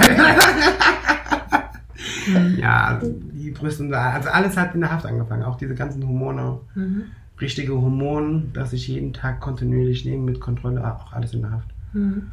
Und ähm, was wir ja in der Doku noch gar nicht so richtig erfahren haben, eher am Rande, ist, dass du dich jetzt gegen eine Um... Sagt man, Anpassung, sagt man, habe ich gelesen. Ja, äh, gelernt äh, bei meiner Filmarbeit. An, du hast dich jetzt gegen die Anpassung ne, Mhm. entschieden. Erklär mal den Umschwung dahin, weil das war dir bis dahin ja total wichtig. Ja, also bis dato war es so, dass für mich Sissi und Tommy gab, dank der Gesellschaft und meiner Familie. Ne? Also und zwischen denen gibt es gar nicht. Entweder Sissi oder Tommy gab es halt. Und ähm, das hat mir auch gefehlt bei Verdammt Schwer. Die haben den ersten Arztgespräch vorgezogen, anstatt den zweiten Arztgespräch, weil da wurde es mir richtig klar. Der hat mir nämlich schön aufgeklärt, wie die OP verlaufen könnte. Wenn es schief läuft, dann kriege ich einen künstlichen Darmausgang. Ich könnte nie wieder richtig Pipi machen. Müsste immer so mit einem Katheter laufen. Erstmal die ersten zwei Jahre. Sex ist sowieso dann Geschichte. Und ich bin mein Leben lang entstellt. Also ich könnte wirklich ein Leben lang jede zehn Jahre eine Korrektur machen vielleicht. Also so hat er es mir erklärt. Ne? Und er hat gesagt, hier hör mal zu, du hast einen Mann. Ich sag so, ja, der liebt dich über alles. Ja, du liebst ihn auch. Und der liebt dich so, wie du bist. Ich sag so, ja. Deine Familie, deine Umgebung, das akzeptiere mich alle so, wie ich bin. Bist du denn glücklich, so wie du jetzt gerade bist? Ich sagte, eigentlich schon, ja. Also überleg dir gut, ob das eine lebensnotwendige OP ist. Also ich habe auch einige Transmädchen gehabt, die sind sehr bildhübsch gewesen, da hat man auch nichts erkannt. Und nach der OP waren die sowas von unglücklich. Einige haben sich auch umgebracht, weil die darauf nicht klarkamen, nach der OP. Und bei mir war es so, dass ich in Hamburg bei den Dreharbeiten eine Dame kennengelernt habe in der Bar. Und da war jeder hin und weg. Jeder wollte unbedingt mit der was trinken. Die hat die alle abgewimmelt. Ich war die Einzige, wo sie dann auf mich zukam, hat dann mit mir geredet, wollte, hat mit mir geflirtet und kam eins nach dem anderen, haben die Lady und die zwei Jungs mich hochbegleitet und ja, und dann sind da Sachen passiert, weil ich noch nie mit einer Frau ein bisschen was gemacht habe. Und habe dann diese wissbiergierige Seite in mir entdeckt und habe gedacht, ah, das macht mir ja auch Spaß. Und so kam es dann, dass ich. Wir können das noch benutzen, das Teil. Ja, genau. Ja! Hast du die Vorzüge kennengelernt? Um sehr ja so- sexy auszusehen und trotzdem noch alles zu haben, was Frauen auch glücklich macht. ja, und die Frau hat dann halt gesagt, so, die konnte es auch nicht glauben, was ich bin, bis ich ihr das gezeigt habe. Und beim Akt hat sie halt, die war hin und weg von mir. Hm. Wir haben heute noch Kontakt. Und wir treffen uns auch heute noch. Und die hat gesagt, sowas hat sie noch nie erlebt. Hm. Und gesagt, also ganz. Und empfindest du denn jetzt, sage ich mal, dein Genital, ich, ich, ich sage da anders zu, aber wir machen es mal für die Hörer so, ähm, empfindest du das mittlerweile noch als störend? Nee. Weil ich weiß, dass wir in, in Köln war das noch so, ne? Ja, also So. jetzt momentan absolut nicht. Sehr- absolut sehr nicht. toll, also ganz sehr überhaupt toll. nicht. Mhm. Einzige, was mich daran stört, ist, dass man den nicht so erkennt. Nur Mhm. durch die Hormone, die, also, kann ich das so offen sagen? Ich Ja. weiß kannst Ja. kannst auch rausschneiden. Wir schneiden wir schneiden es dann, wenn es jetzt hier zu prekär wird. Okay. Aber ich, ich versuche mal so Begriffe zu benutzen, was nicht so krass ist. Mein Zauberstab. mein Lady-Zauber, so eine Lady-Cock. Mein sag ich mal. Lady-Zauber. Der ist nämlich auch pink. Auf jeden Fall. Ähm, also vor den Hormonen war der ganz normal ne, Mhm. zu sehen. Und durch die Hormoneinfuhr geht er nach hinten halt. Ne, durch die, dann, dass die OP gemacht werden kann. So. so in dem Zustand sieht man ihn überhaupt nicht. Da Mhm. denkst du wirklich, da ist eine Vagina. Aber sobald das ist so ein.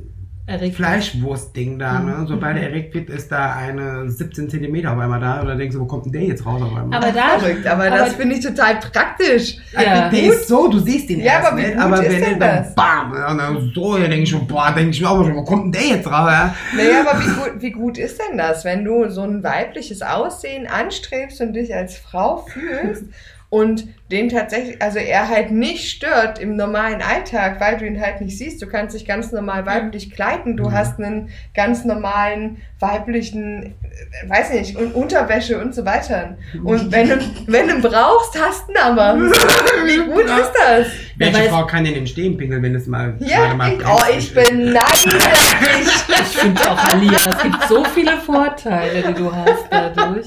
Ich bin ja aber eh so ein Mensch, das habe ich ja nun schon sehr oft gesagt, ich bin halt einfach gegen OPs, die nicht einfach echt notwendig sind. Ne?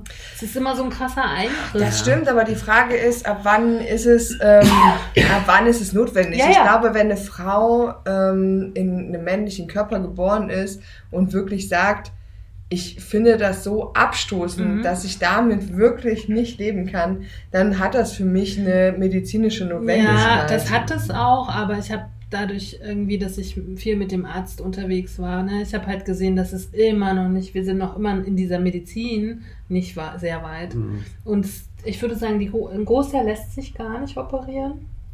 Tatsächlich gerade von Frau zu Mann. Ja. Da ja, lassen ja, ganz ja, viele nee. ihr männliches Glied dran. Also es wird viel mehr andersrum operiert. Von Mann zu Frau. Nee, einfach- Nee, äh, nee von, von Frau zu Mann, genau. weil für die das ganz wichtig ist, dieses Teil. Oh. Hm. Für die Identifikation. Und da ist die Medizin, glaube ich, mittlerweile auch schon viel weiter. Ne? Ich hatte, na, also weiter als von vor zehn Jahren. Ja. Den Arzt, den Ja, ich getroffen ja. habe, der hat gesagt, ach, ich bin schon ganz gut im Eichel machen. Ehrlich? Aber die, die, die Transmänner tun mir leid. Hm. Weil die müssen immer vorher pumpen. Ja, mit diesen Boah, Pumpen. also Ja, ja, ja.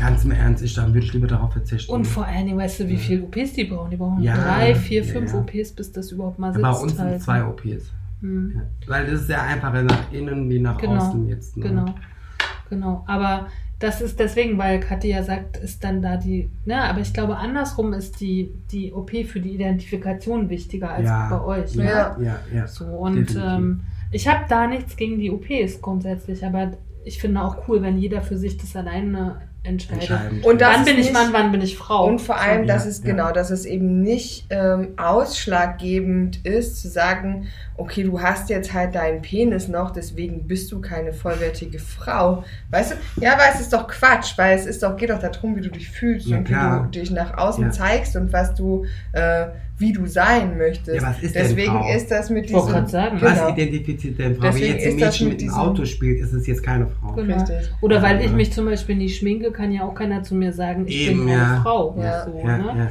Und ähm, ich würde noch mal gerne darauf zurückgehen. Also im verdammt schwer war es ja so, dass dir die OP verwehrt blieb, weil du zu dick warst. Ne? Ja. Es wurde von dir Mhm. sozusagen ähm, verlangt abzunehmen. Wofür war das jetzt genau wichtig? Für die Heilprozesse. Also das hat der Arzt so gesagt. ähm, Das muss so einen bestimmten Kilo zeigen, bis zu 85 Kilo. Hm. Das ist die Grenze, da kann er noch operieren. Hm. Aber deswegen sage ich ja, dieses zweite Arztgespräch hat mir so gefehlt im Fernsehen, weil da war ich gerade so 100 Kilo und da hat er gesagt, weißt du was, soll ich dir den Termin geben? Ich sehe deine Welle, ich operiere dich auch jetzt sofort. Hm. Ich kann mir jetzt sofort einen Termin Mhm. machen. Hm. Und dann habe ich halt gesagt, nee, ähm, sie haben mich so schön aufgeklärt gerade, ich muss mir erstmal Gedanken machen, ob ich Mhm. überhaupt die OP wirklich will. Ja, und da das, wie gesagt, also da, das fehlt mir, dieser Abschnitt mit dem zweiten Gespräch. Also das Mhm. war so toll, wie er das erklärt hat und wie ich das auch rübergebracht habe. Mhm. Na, mir fehlten sowieso so ein bisschen so diese ganzen Informationen von Ja, ja. Psychologen und Ärzten. Ja. Halt so. Ne, weil wenn ich mich frage, warum muss der denn jetzt ab, die abnehmen, aber hier die anderen Leute werden, kriegen mit 200 Kilo ihr Magenbypass, das ist ja Mhm. auch ein OP letztendlich, ne? Warum? Ne? Das, da wurde man so im Dunkeln gelassen. Naja gut, ich glaube, das kann man sich ein bisschen erklären, wenn man weiß, was so ein minimalinvasiver Eingriff ist, der glaube ich, und ich glaube, diese Magenverkleinerung wird äh, minimalinvasiv durchgeführt, nicht? Weiß Weiß ich nicht. Doch, doch, ein ganz, ganz kleiner Ja, Eingriff. Also Weil die ja auch gesagt so- haben, dass sie drei Tage nach der Ja, OP ja. schon wieder das Krankenhaus Ja, ja. verlassen. Das Okay. passiert nicht, Niemals. wenn du eine große Wunde Okay. hast. Okay. Und äh, eine Geschlechtsanpassung ist ja ein Eingriff, den du minimalinvasiv Nee. erstmal nicht hinkriegst. Nee, okay, aber für, jetzt sagen wir mal, für das Herz und für die Belastung ist das ja, trotzdem beides. Nee, aber es ne? geht, glaube ich, in Um dem Moment um die Wundheilung, Ja. genau. Ja. Und je mehr äh, Fettschichten da Mhm. wieder Genau. Zusammenheilen müssen, Ah, okay. desto größer ist auch das Infektionsrisiko und so ein Kram. Ah, ja, okay. Aber ich meine, grundsätzlich können die ja auch nicht davon ausgehen, dass diese Sendung nur Menschen gucken, die sich A, entweder schon mal mit sowas beschäftigt haben, selber schon mal operiert wurden Mhm. oder, äh, weißt du so? Hm, ja, ja. Ich meine, wir müssen auch die Sendergruppe betrachten, Ja, weil ich der das hab- gesendet aber ich- wird.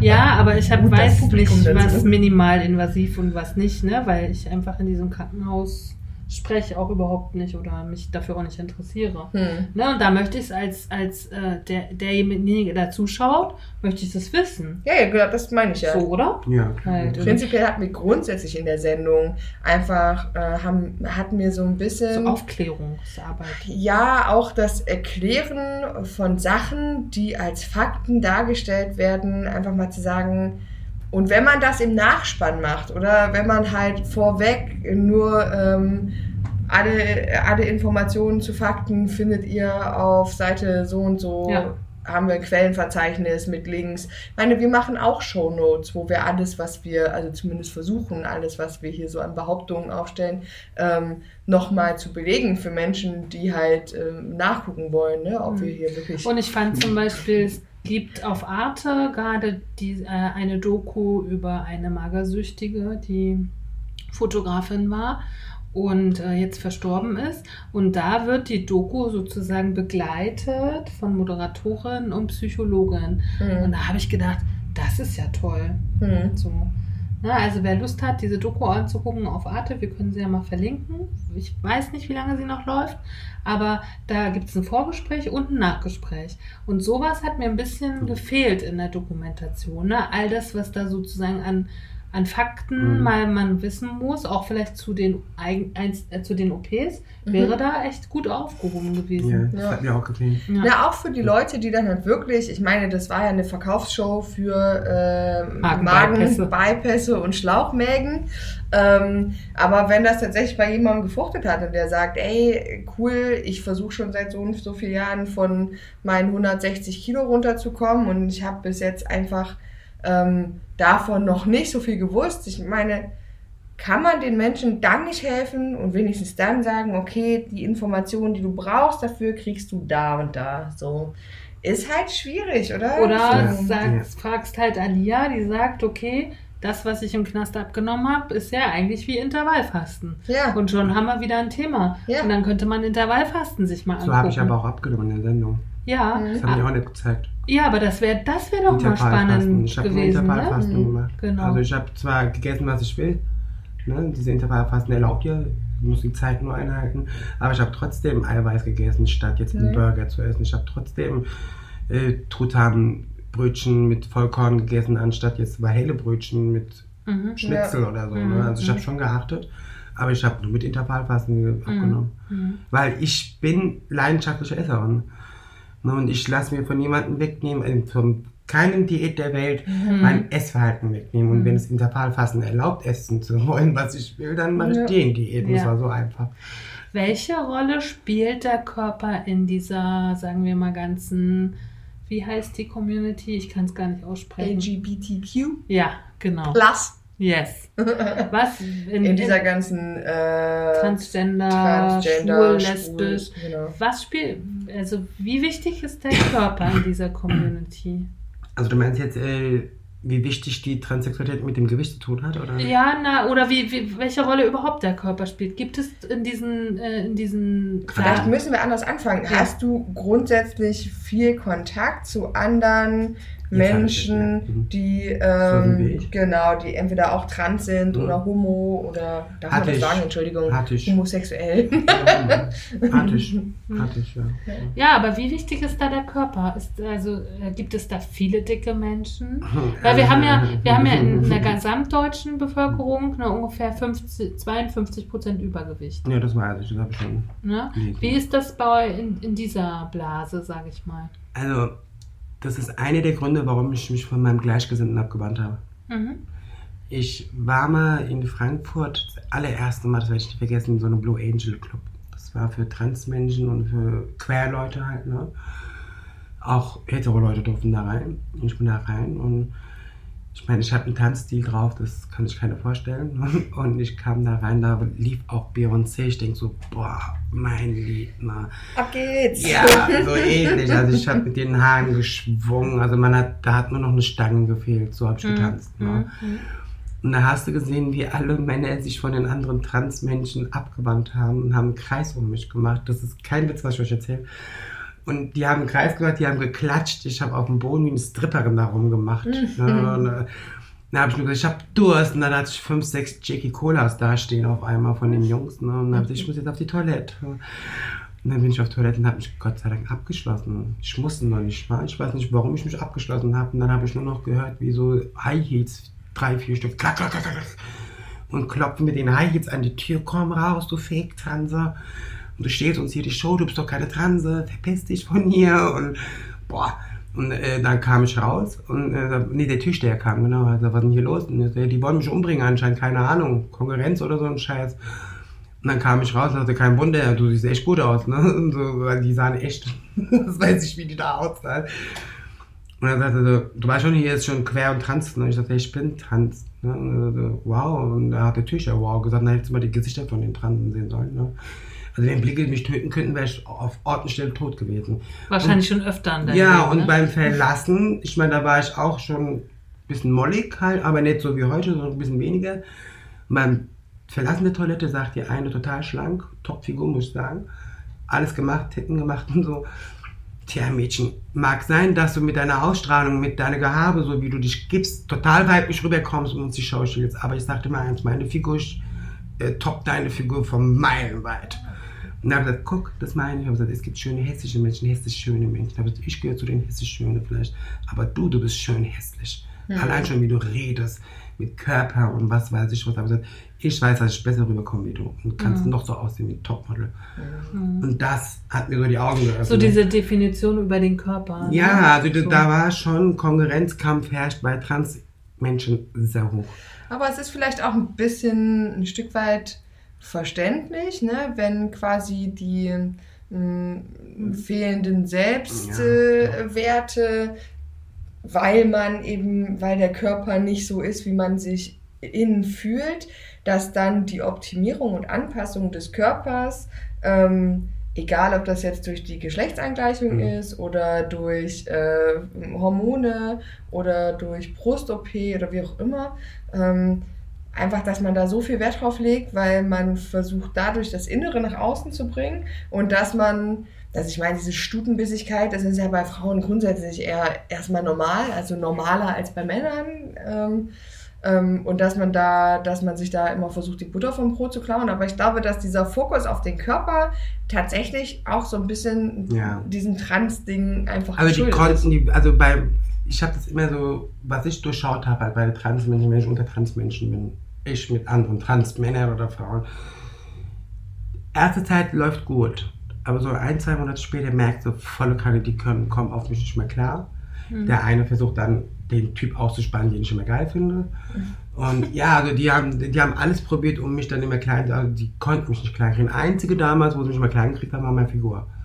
Und da konnten sie schon. Oder- Achillesferse. Ja, Hm. aber irgendwann habe ich mir gedacht, das brauchst du, nicht, das hast du nicht nötig und diese Konkurrenzkampf nicht.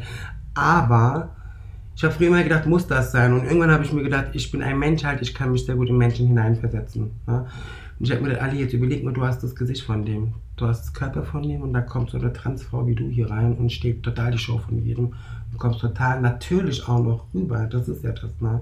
Die sind alle so aufgesetzt da, sitzen da wie eine Eins ne? und alles ist gerade und ich sitze da manchmal wie ein Kerl und achte da gar nicht drauf. Und das ist das, was ausmacht, Authentischkeit und das da wenige Transfrauen. Obwohl du ja auch schon sehr viel Wert darauf legst, also auf dein Äußeres, ne? Also mit, wenn ich sehe in, in deinem Gesicht, dass du machst ja schon mit einer Wimpernverlängerung Ja. und mit permanent Make-up, versuchst du ja schon auch dein Aussehen noch in bisschen der zu Weiblichkeit unterstützen, zu ja, optimieren. ja, zu ne? unterstützen. Aber wenn ich jetzt, jetzt das Gesicht oder diese Körperbau von den anderen, wo mich bis jetzt immer. Ich wollte gerade sagen, du hast schon einen männlichen Körperbau, ne? Also Ich hab männlich. gerade ja, ja. gerade unten rum, als wenn du dann so stehst, ist mir vorhin halt beim Fotografieren aufgefallen, das ist nicht sehr weiblich. Nee. Findest du? Ich weiß, was Alia meint. Ich achte auch nicht drauf. Du achtest nicht. Nö, ich find stehe auch. so, wie ich in dem Moment stehen will. Und das Transfrauen, die achten halt. Das Stimmt. muss aussehen wie eine hundertprozentige Frau. Die üben das bestimmt Ja, klar. auch halt. Ne? Irgendwie So wie ich die Blicke übe. Unterschied zwischen, Ja. ja? Ja. Ja, doch. Ich sehe ja sowas null. Ich ja, aber du hattest keine Brille auf und du warst ja sozusagen auch nicht in meiner Position. Ich Ich habe euch ja beide auch vergleichen können. Ja, das da absolut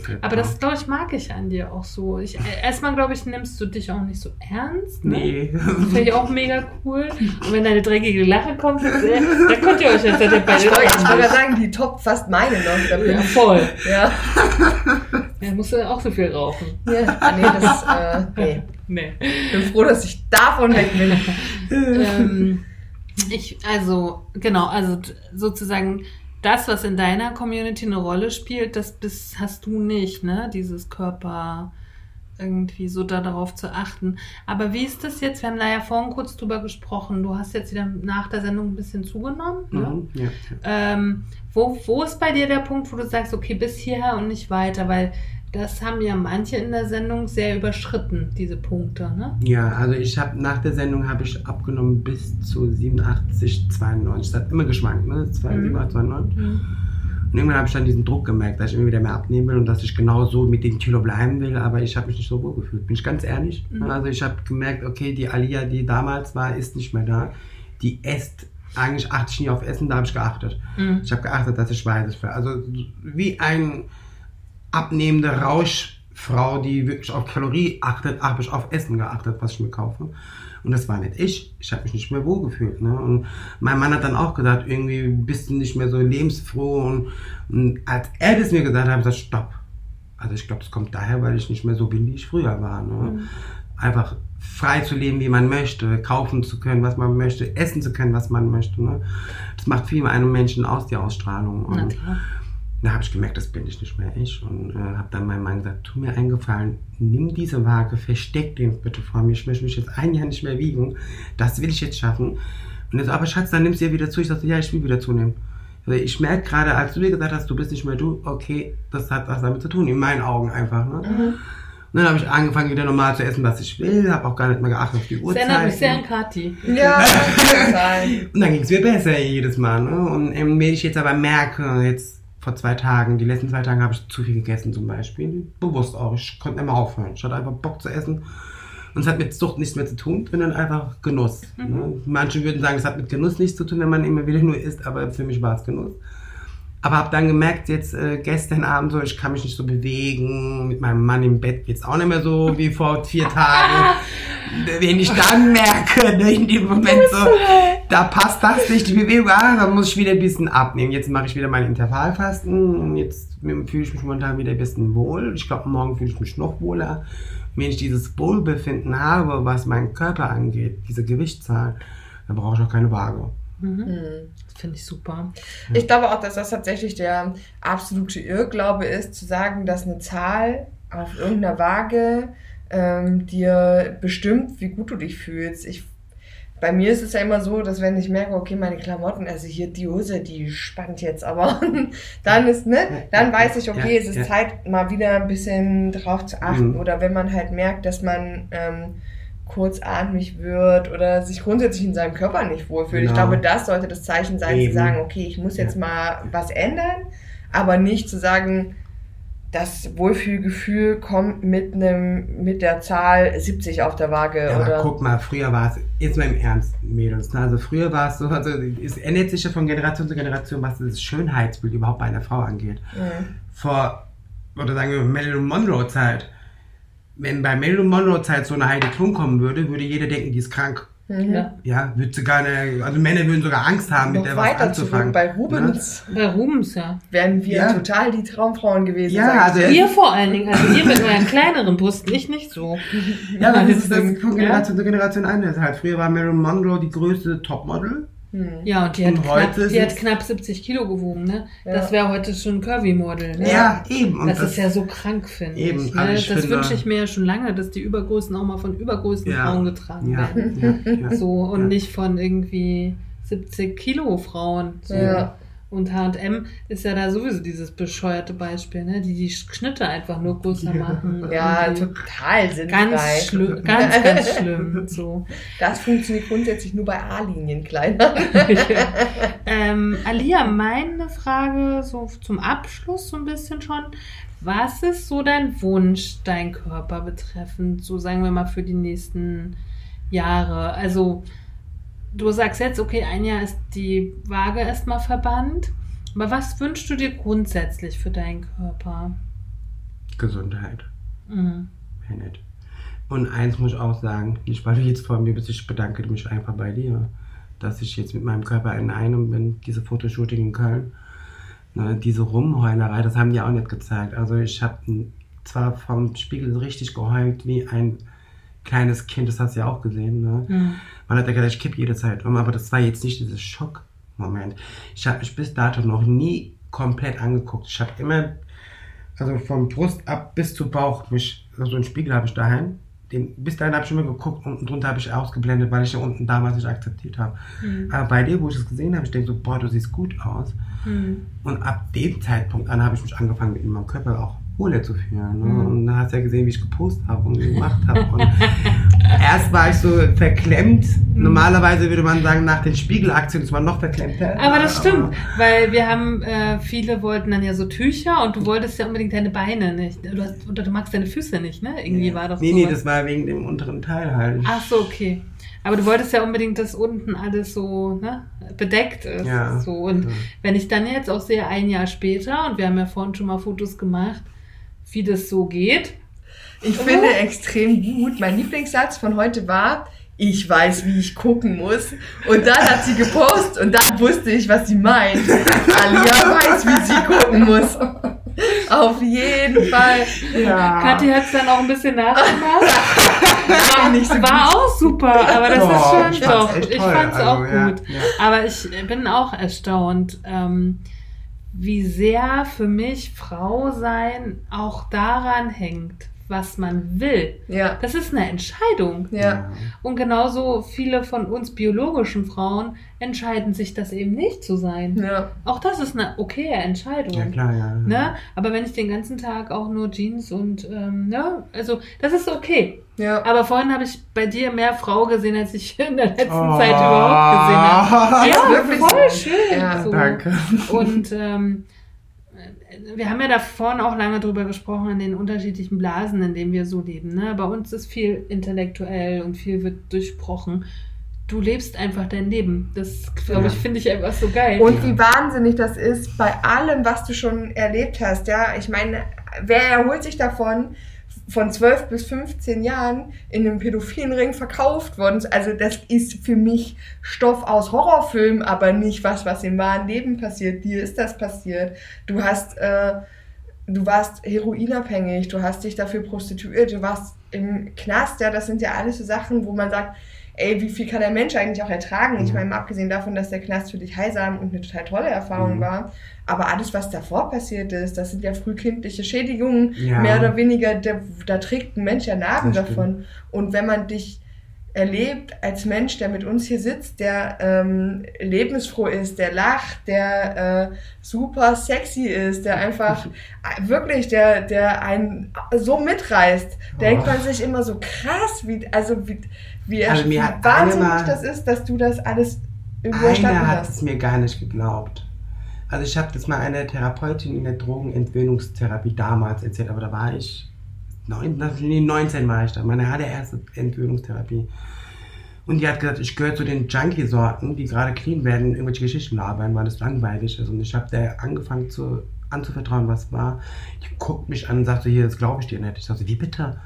Ja komm, so wie du lachst, wie du dich gibst, also das kannst du alles nicht erlebt haben und so weiter. Also du erzählst mir jetzt vom Pferd, oder?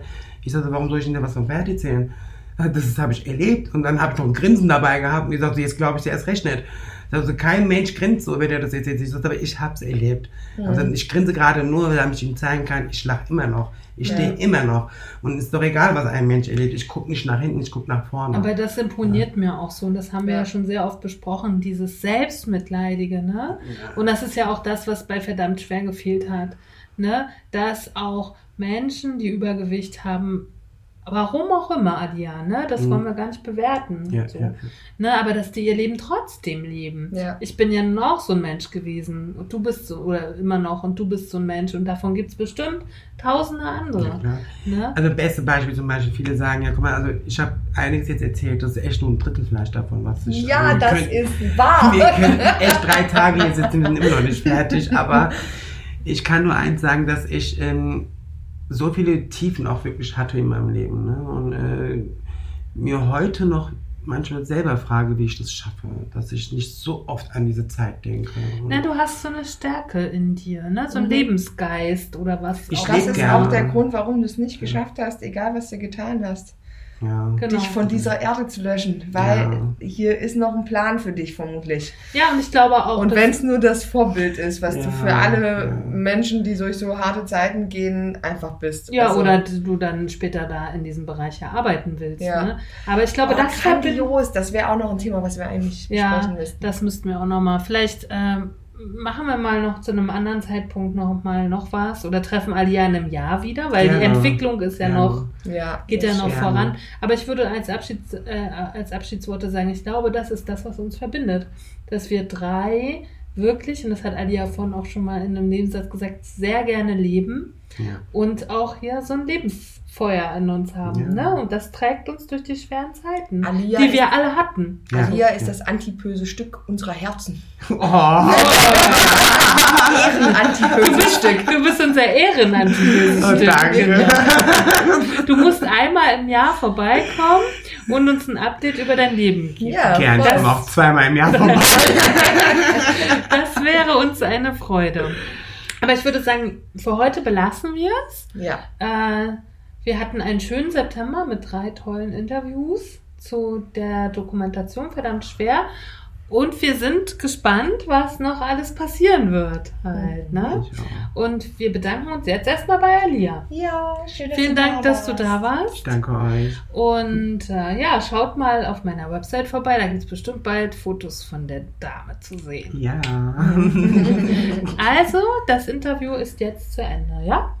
So ist es. Tschüss. Tschüss. Tschüss. Haha. Oh. Ach, war das schön. Ja. Ich bin jetzt schon ein bisschen wehleidig, dass sie schon wieder weg ist. Ja, tatsächlich ist es so. Hm. Aber wir können das wirklich machen. Mit dem. Alia hat sich bei mir verabschiedet mit dem, wir sehen uns in einem Jahr. Ja. Mega So. gut, ey. Ähm, dann der Griff in die Süßigkeitenbox. Ich habe ja schon erzählt, ne? Ich esse wieder ein bisschen Zucker. Heute wieder nochmal. Heute wieder nochmal. Wie fandest du's so? Wie fandest du das Gespräch? Wer und die, wir haben ja auch Fotos gemacht, haben wir ja schon gesagt. Ich muss sagen, puh, ich bin echt platt. Ja. Ich habe ja schon, ich habe ja schon Ja. Ich habe es ja schon gesagt. Ähm, für mich war das ganz großartig, weil es mich mal wieder aus einer Komfortzone geholt hat, in der ich jetzt sehr lange schon wieder verweilt habe, ähm, mich mit Menschen auseinanderzusetzen, die in meinem engeren Umfeld gar kein Dasein haben einfach. Ich, ich habe ähm, mit dieser Art von, von Lebensrealität, wo es um Drogen und um Gewalt und um sexualisierte, sexualisierte Gewalt geht, habe ich so gut wie nichts zu tun. Und ich weiß, dass es das gibt und man sieht Filme und man schaut Dokumentationen und trotzdem ist es was ganz anderes, wenn man dann vor einem Menschen sitzt, der das erlebt hat, der trotzdem lachen kann, der das mit einer Selbstsicherheit erzählt, die einem schön einfach mal die Schuhe auszieht. Und ähm, das ist, ich, ich finde, das macht einen so viel reicher, wenn man sich mit solchen Menschen umgeben kann und das zulassen kann, das auf sich, auf sich einlassen kann. Das war kein guter Deutsch, aber ihr wisst, was ich meine. Na, äh, also mir hat vor allen Dingen die letzten gesamten anderthalb Tage, woraus das Interview nur ein kleiner Blickwinkel ja war. Ja, und es hätte so viel länger sein müssen, aber Ja, aber das es gibt ist, Grenzen einfach. Ja, es gibt Grenzen und wir haben ja viel über auch andere Themen gesprochen. Ähm, ich finde, das alles in allem war sehr achtsam. Also alle haben alle gelassen, ne? Also auch als in der Zeit zu dritt oder auch in der Zeit zu zweit, als ich mit Alia alleine war. Jeder hat die Geschichte von dem anderen angehört und es wurde kaum bewertet. Ja, es war Und- super achtsam einfach. Genau, und das hat mir so gut gefallen, weil ähm, äh, äh, wir, wir können ja bei, wir können ja erstmal bei einem Nenner anfangen, den wir als in Deutschland geborene Deutsche nicht ähm, überhaupt nicht greifen können. Das ist schon sozusagen Kind von Gastarbeitern zu sein. Ja. Ne, schon alleine da geht's los. Und dann Kind von Gastarbeitern zu sein, was, was nicht dem biologischen ähm, Körper äh, entspricht, ne? in dem es geboren wurde. Und sozusagen diese, diesen religiösen Kontext, den es noch hat. Schon alleine das hätte ausgereicht für Stoff für ein Buch. Ja, auf ne? jeden Fall. Und dann kommen aber noch so viele andere Dinge dazu. Und dann denkst du so, puh, ähm, ich bin in der DDR geboren. Also für mich ist das so weit weg. Ne? So. Ja. Und ähm, ich war selber schon mehrmals in Istanbul und ähm, ich habe auch dort verschiedenste Sichtweisen erlebt. Und ähm, das ist alles so verrückt. Und dann kommt diese Sexualität, wo ich ja auch gesagt habe, okay, ich habe zwei Jahre diesen Film begleitet. Dann ist aber ein Mensch so dicht an dir dran, ne, über anderthalb Tage und denkst, okay, puh, das ist nochmal eine andere Hausnummer. So, ne? Und ähm, dann, genau, dann diese Gewaltgeschichten. Dann aber auch der, der Struggle mit dem Gewicht. Ne, dass ähm, sozusagen auch Menschen mehrere krasse Themen haben können und äh, sozusagen das Gewicht auch bei Alia auf so verschiedenen vielen Ebenen eine Rolle spielte. Jetzt gerade spielt es eine Rolle, weil der große Bruder sozusagen so viel wiegt und gerade abnimmt. Also es hat immer, es ist immer irgendwie da. So, ne? Und boah, ich weiß auch gar nicht. Ich war heute, gestern Abend war ich so müde, heute Morgen bin ich dann schon gar nicht so spät aufgestanden, weil ich so an war, weil ich irgendwie gefühlt habe, wie es ist so viel, gab so viel Input, ich musste das erstmal alles verarbeiten. So, Ja, Ne? total. Also ich war auch, ich bin, ich war nicht ganz so lange mit Alia zusammen wie Antje, aber ich bin nach äh, diesem halben, dreiviertel Tag dann nach Hause und oh, es war wie so ein, es war wie im Rausch, weil es so, es war so wirklich berauschend. Also es hat mich glücklich gemacht, es hat mich nachdenklich gemacht, es hat ähm, mich total gefreut. So ein, also grundsätzlich mag ich ja Menschen, die einen irgendwie bewegen und die mh, einen, wo man das Gefühl hat, irgendwie sofort eine Connection zu haben. Und das war halt das, war so dieses, dieser Moment, wo man sagt, wir sitzen hier zu dritt, als würden wir jeden dritten Abend zusammensitzen und einfach immer quatschen wie die Großen. Und äh, das, was wir uns zu erzählen haben, würde für die nächsten zehn Jahre reichen, vermutlich. Und das war so ein, so ein selbstverständliches Gefühl, was so schön war. Und das war, war Gold wert. Also ich bin super dankbar, dass sie auch wirklich vor Ort war und dass das, ähm, meine, es ist logischerweise nicht für alle möglich, hier vor Ort zu sein, weil das hat zeitliche Gründe, das hat finanzielle, finanzielle Gründe, Gründe mhm. tausend Sachen. Und wir sind über jeden glücklich, der mit uns spricht und seine Sicht der Dinge irgendwie uns mitteilt. Aber es ist immer noch mal ein ganz besonderes Erlebnis, wenn man die Menschen sieht, wenn man, äh, wenn man fängt ja bei kleinen Sachen an, man riecht sie, man hat, man spürt eine Anwesenheit. Ne? Es ist so, das ist halt viel intimer irgendwie. Man isst zusammen, man trinkt zusammen, man ja. verbringt halt einfach so einen ganzen Tag oder anderthalb Tage miteinander und ähm, kann halt auch nicht weglaufen. Hm. Es entstehen ne? so tolle Sachen. Ja. Also. Und ähm, das ist ja vielleicht auch nochmal ein Punkt, wo wir jetzt gleich wieder äh, und auf anschließen können an den, an den Aufruf vom letzten Mal, wo wir es ja schon mal ausgiebig gemacht haben, weil wir haben ja schon vor, viele Gäste auch in der Republik zu besuchen. Ja, oder sie zu uns zu holen. Oder sie zu uns zu holen und zu sagen, okay, wir bezahlen halt eure Reise. So, ne?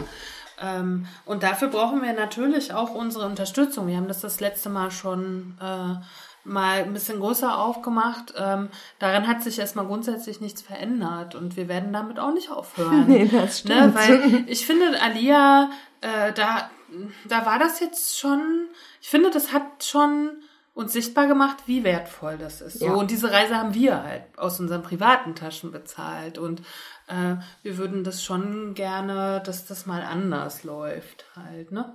Ja. Und Einfach damit es häufiger möglich ist. Weil auch, auch, unser Budget ist begrenzt. Ja, halt. und aber auch schon alleine die Sprachqualität ist eine andere. Ja. Das Vertrauen ist ein anderes, wenn du dich kennenlernst. Ne? Ja. Es kommen ganz andere Dinge zum Vorschein, von denen du. Ich habe ja heute vorhin auch nochmal zu dir gesagt, wir haben dann abends noch über den Bartwuchs geredet. Hatte ich ja gar nicht auf dem Schirm. So, ne? hm. ne? weil nicht alles ist immer sofort da, weil unser. Ja. Unser Thema ist das Übergewicht, aber es spielt ja noch so viel mehr immer eine Rolle. Ja. Ne? Und da hat das wenn man die Zeit hat und dann auch irgendwie, genau, die, die Kohle sich zu sehen, so schön Skype ist oder Zoom oder wie sie alle heißen, ne? das ist das wahre Treffen. Es ersetzt nichts. Nein. Das ist so. tatsächlich so. Und äh, wir würden uns ja auch auf den Weg machen, ne? ja. dann unsere zukünftigen Gäste zu besuchen. Deswegen nochmal den Appell. Steady ist für euch da. Und für uns. Und für, vor allen Dingen für uns. na, richtet einen kleinen Dauerauftrag ein. Das ist gar nicht schlimm. Und es müssen und wer, nicht die horrenden Beträge nee. sein. Und äh, ich habe, hm, es kam jetzt ein paar Anfragen, vor allen Dingen so von Leuten irgendwie, die, ähm, die uns schreiben, ob man auch einmalig, auch einmalig könnt ihr was zahlen, dann äh, werden wir euch unsere PayPal-Adresse einfach sagen. Ja. Ne? Na klar. Also, falls ihr einmalig was zahlen wollt, dann schreibt uns, dann geben wir euch unser PayPal-Konto. Ansonsten wird es uns eine große Freude machen, wenn das über Steady läuft, weil dann haben wir das irgendwie besser im Blick.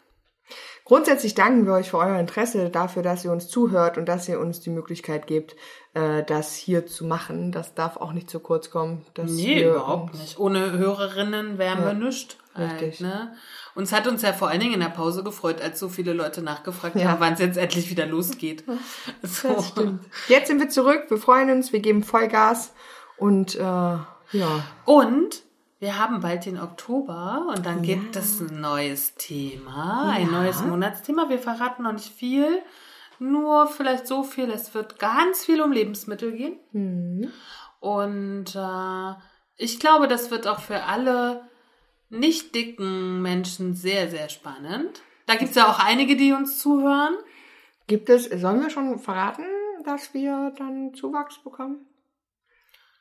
na, wir sagen einfach, wir kriegen Zuwachs. Wir kriegen aber Zuwachs, Mehr, wir, wir, wir bekommen Zuwachs. Ein, wir bekommen. Wir bekommen Zuwachs, mehr, mehr verraten wir noch nicht. Du bist aber gemein, ich freue mich doch so. Ja, ich freue mich auch, aber lassen wir sie doch noch ein bisschen im Unklaren. Schade. Also wir bekommen, wir bekommen Oktoberzuwachs. Ja, Viel mehr verraten wir im Oktober. okay. Der ja schon nächsten Freitag sein Ja, wird. also ihr müsst nicht ganz so lange warten. Nein. Und ähm, damit sind wir für heute durch, oder? Mhm. Was sagt die Zeit? Äh, die Zeit ist Die okay, ne? Zeit sagt, wir müssen jetzt auf jeden Fall Schluss machen. Na dann. Das waren die antipösen Stücke mit Antje Kröger. und Katharina Sophie Hautmann. Tschüss, meine Lieben. Ciao. Cause not eating cake's not gonna help. What helps us is a riot. Cause honey, did you ever notice the dying diet? Not eating cake's not gonna help. What helps us is a riot. Cause honey, did you ever notice the dying diet?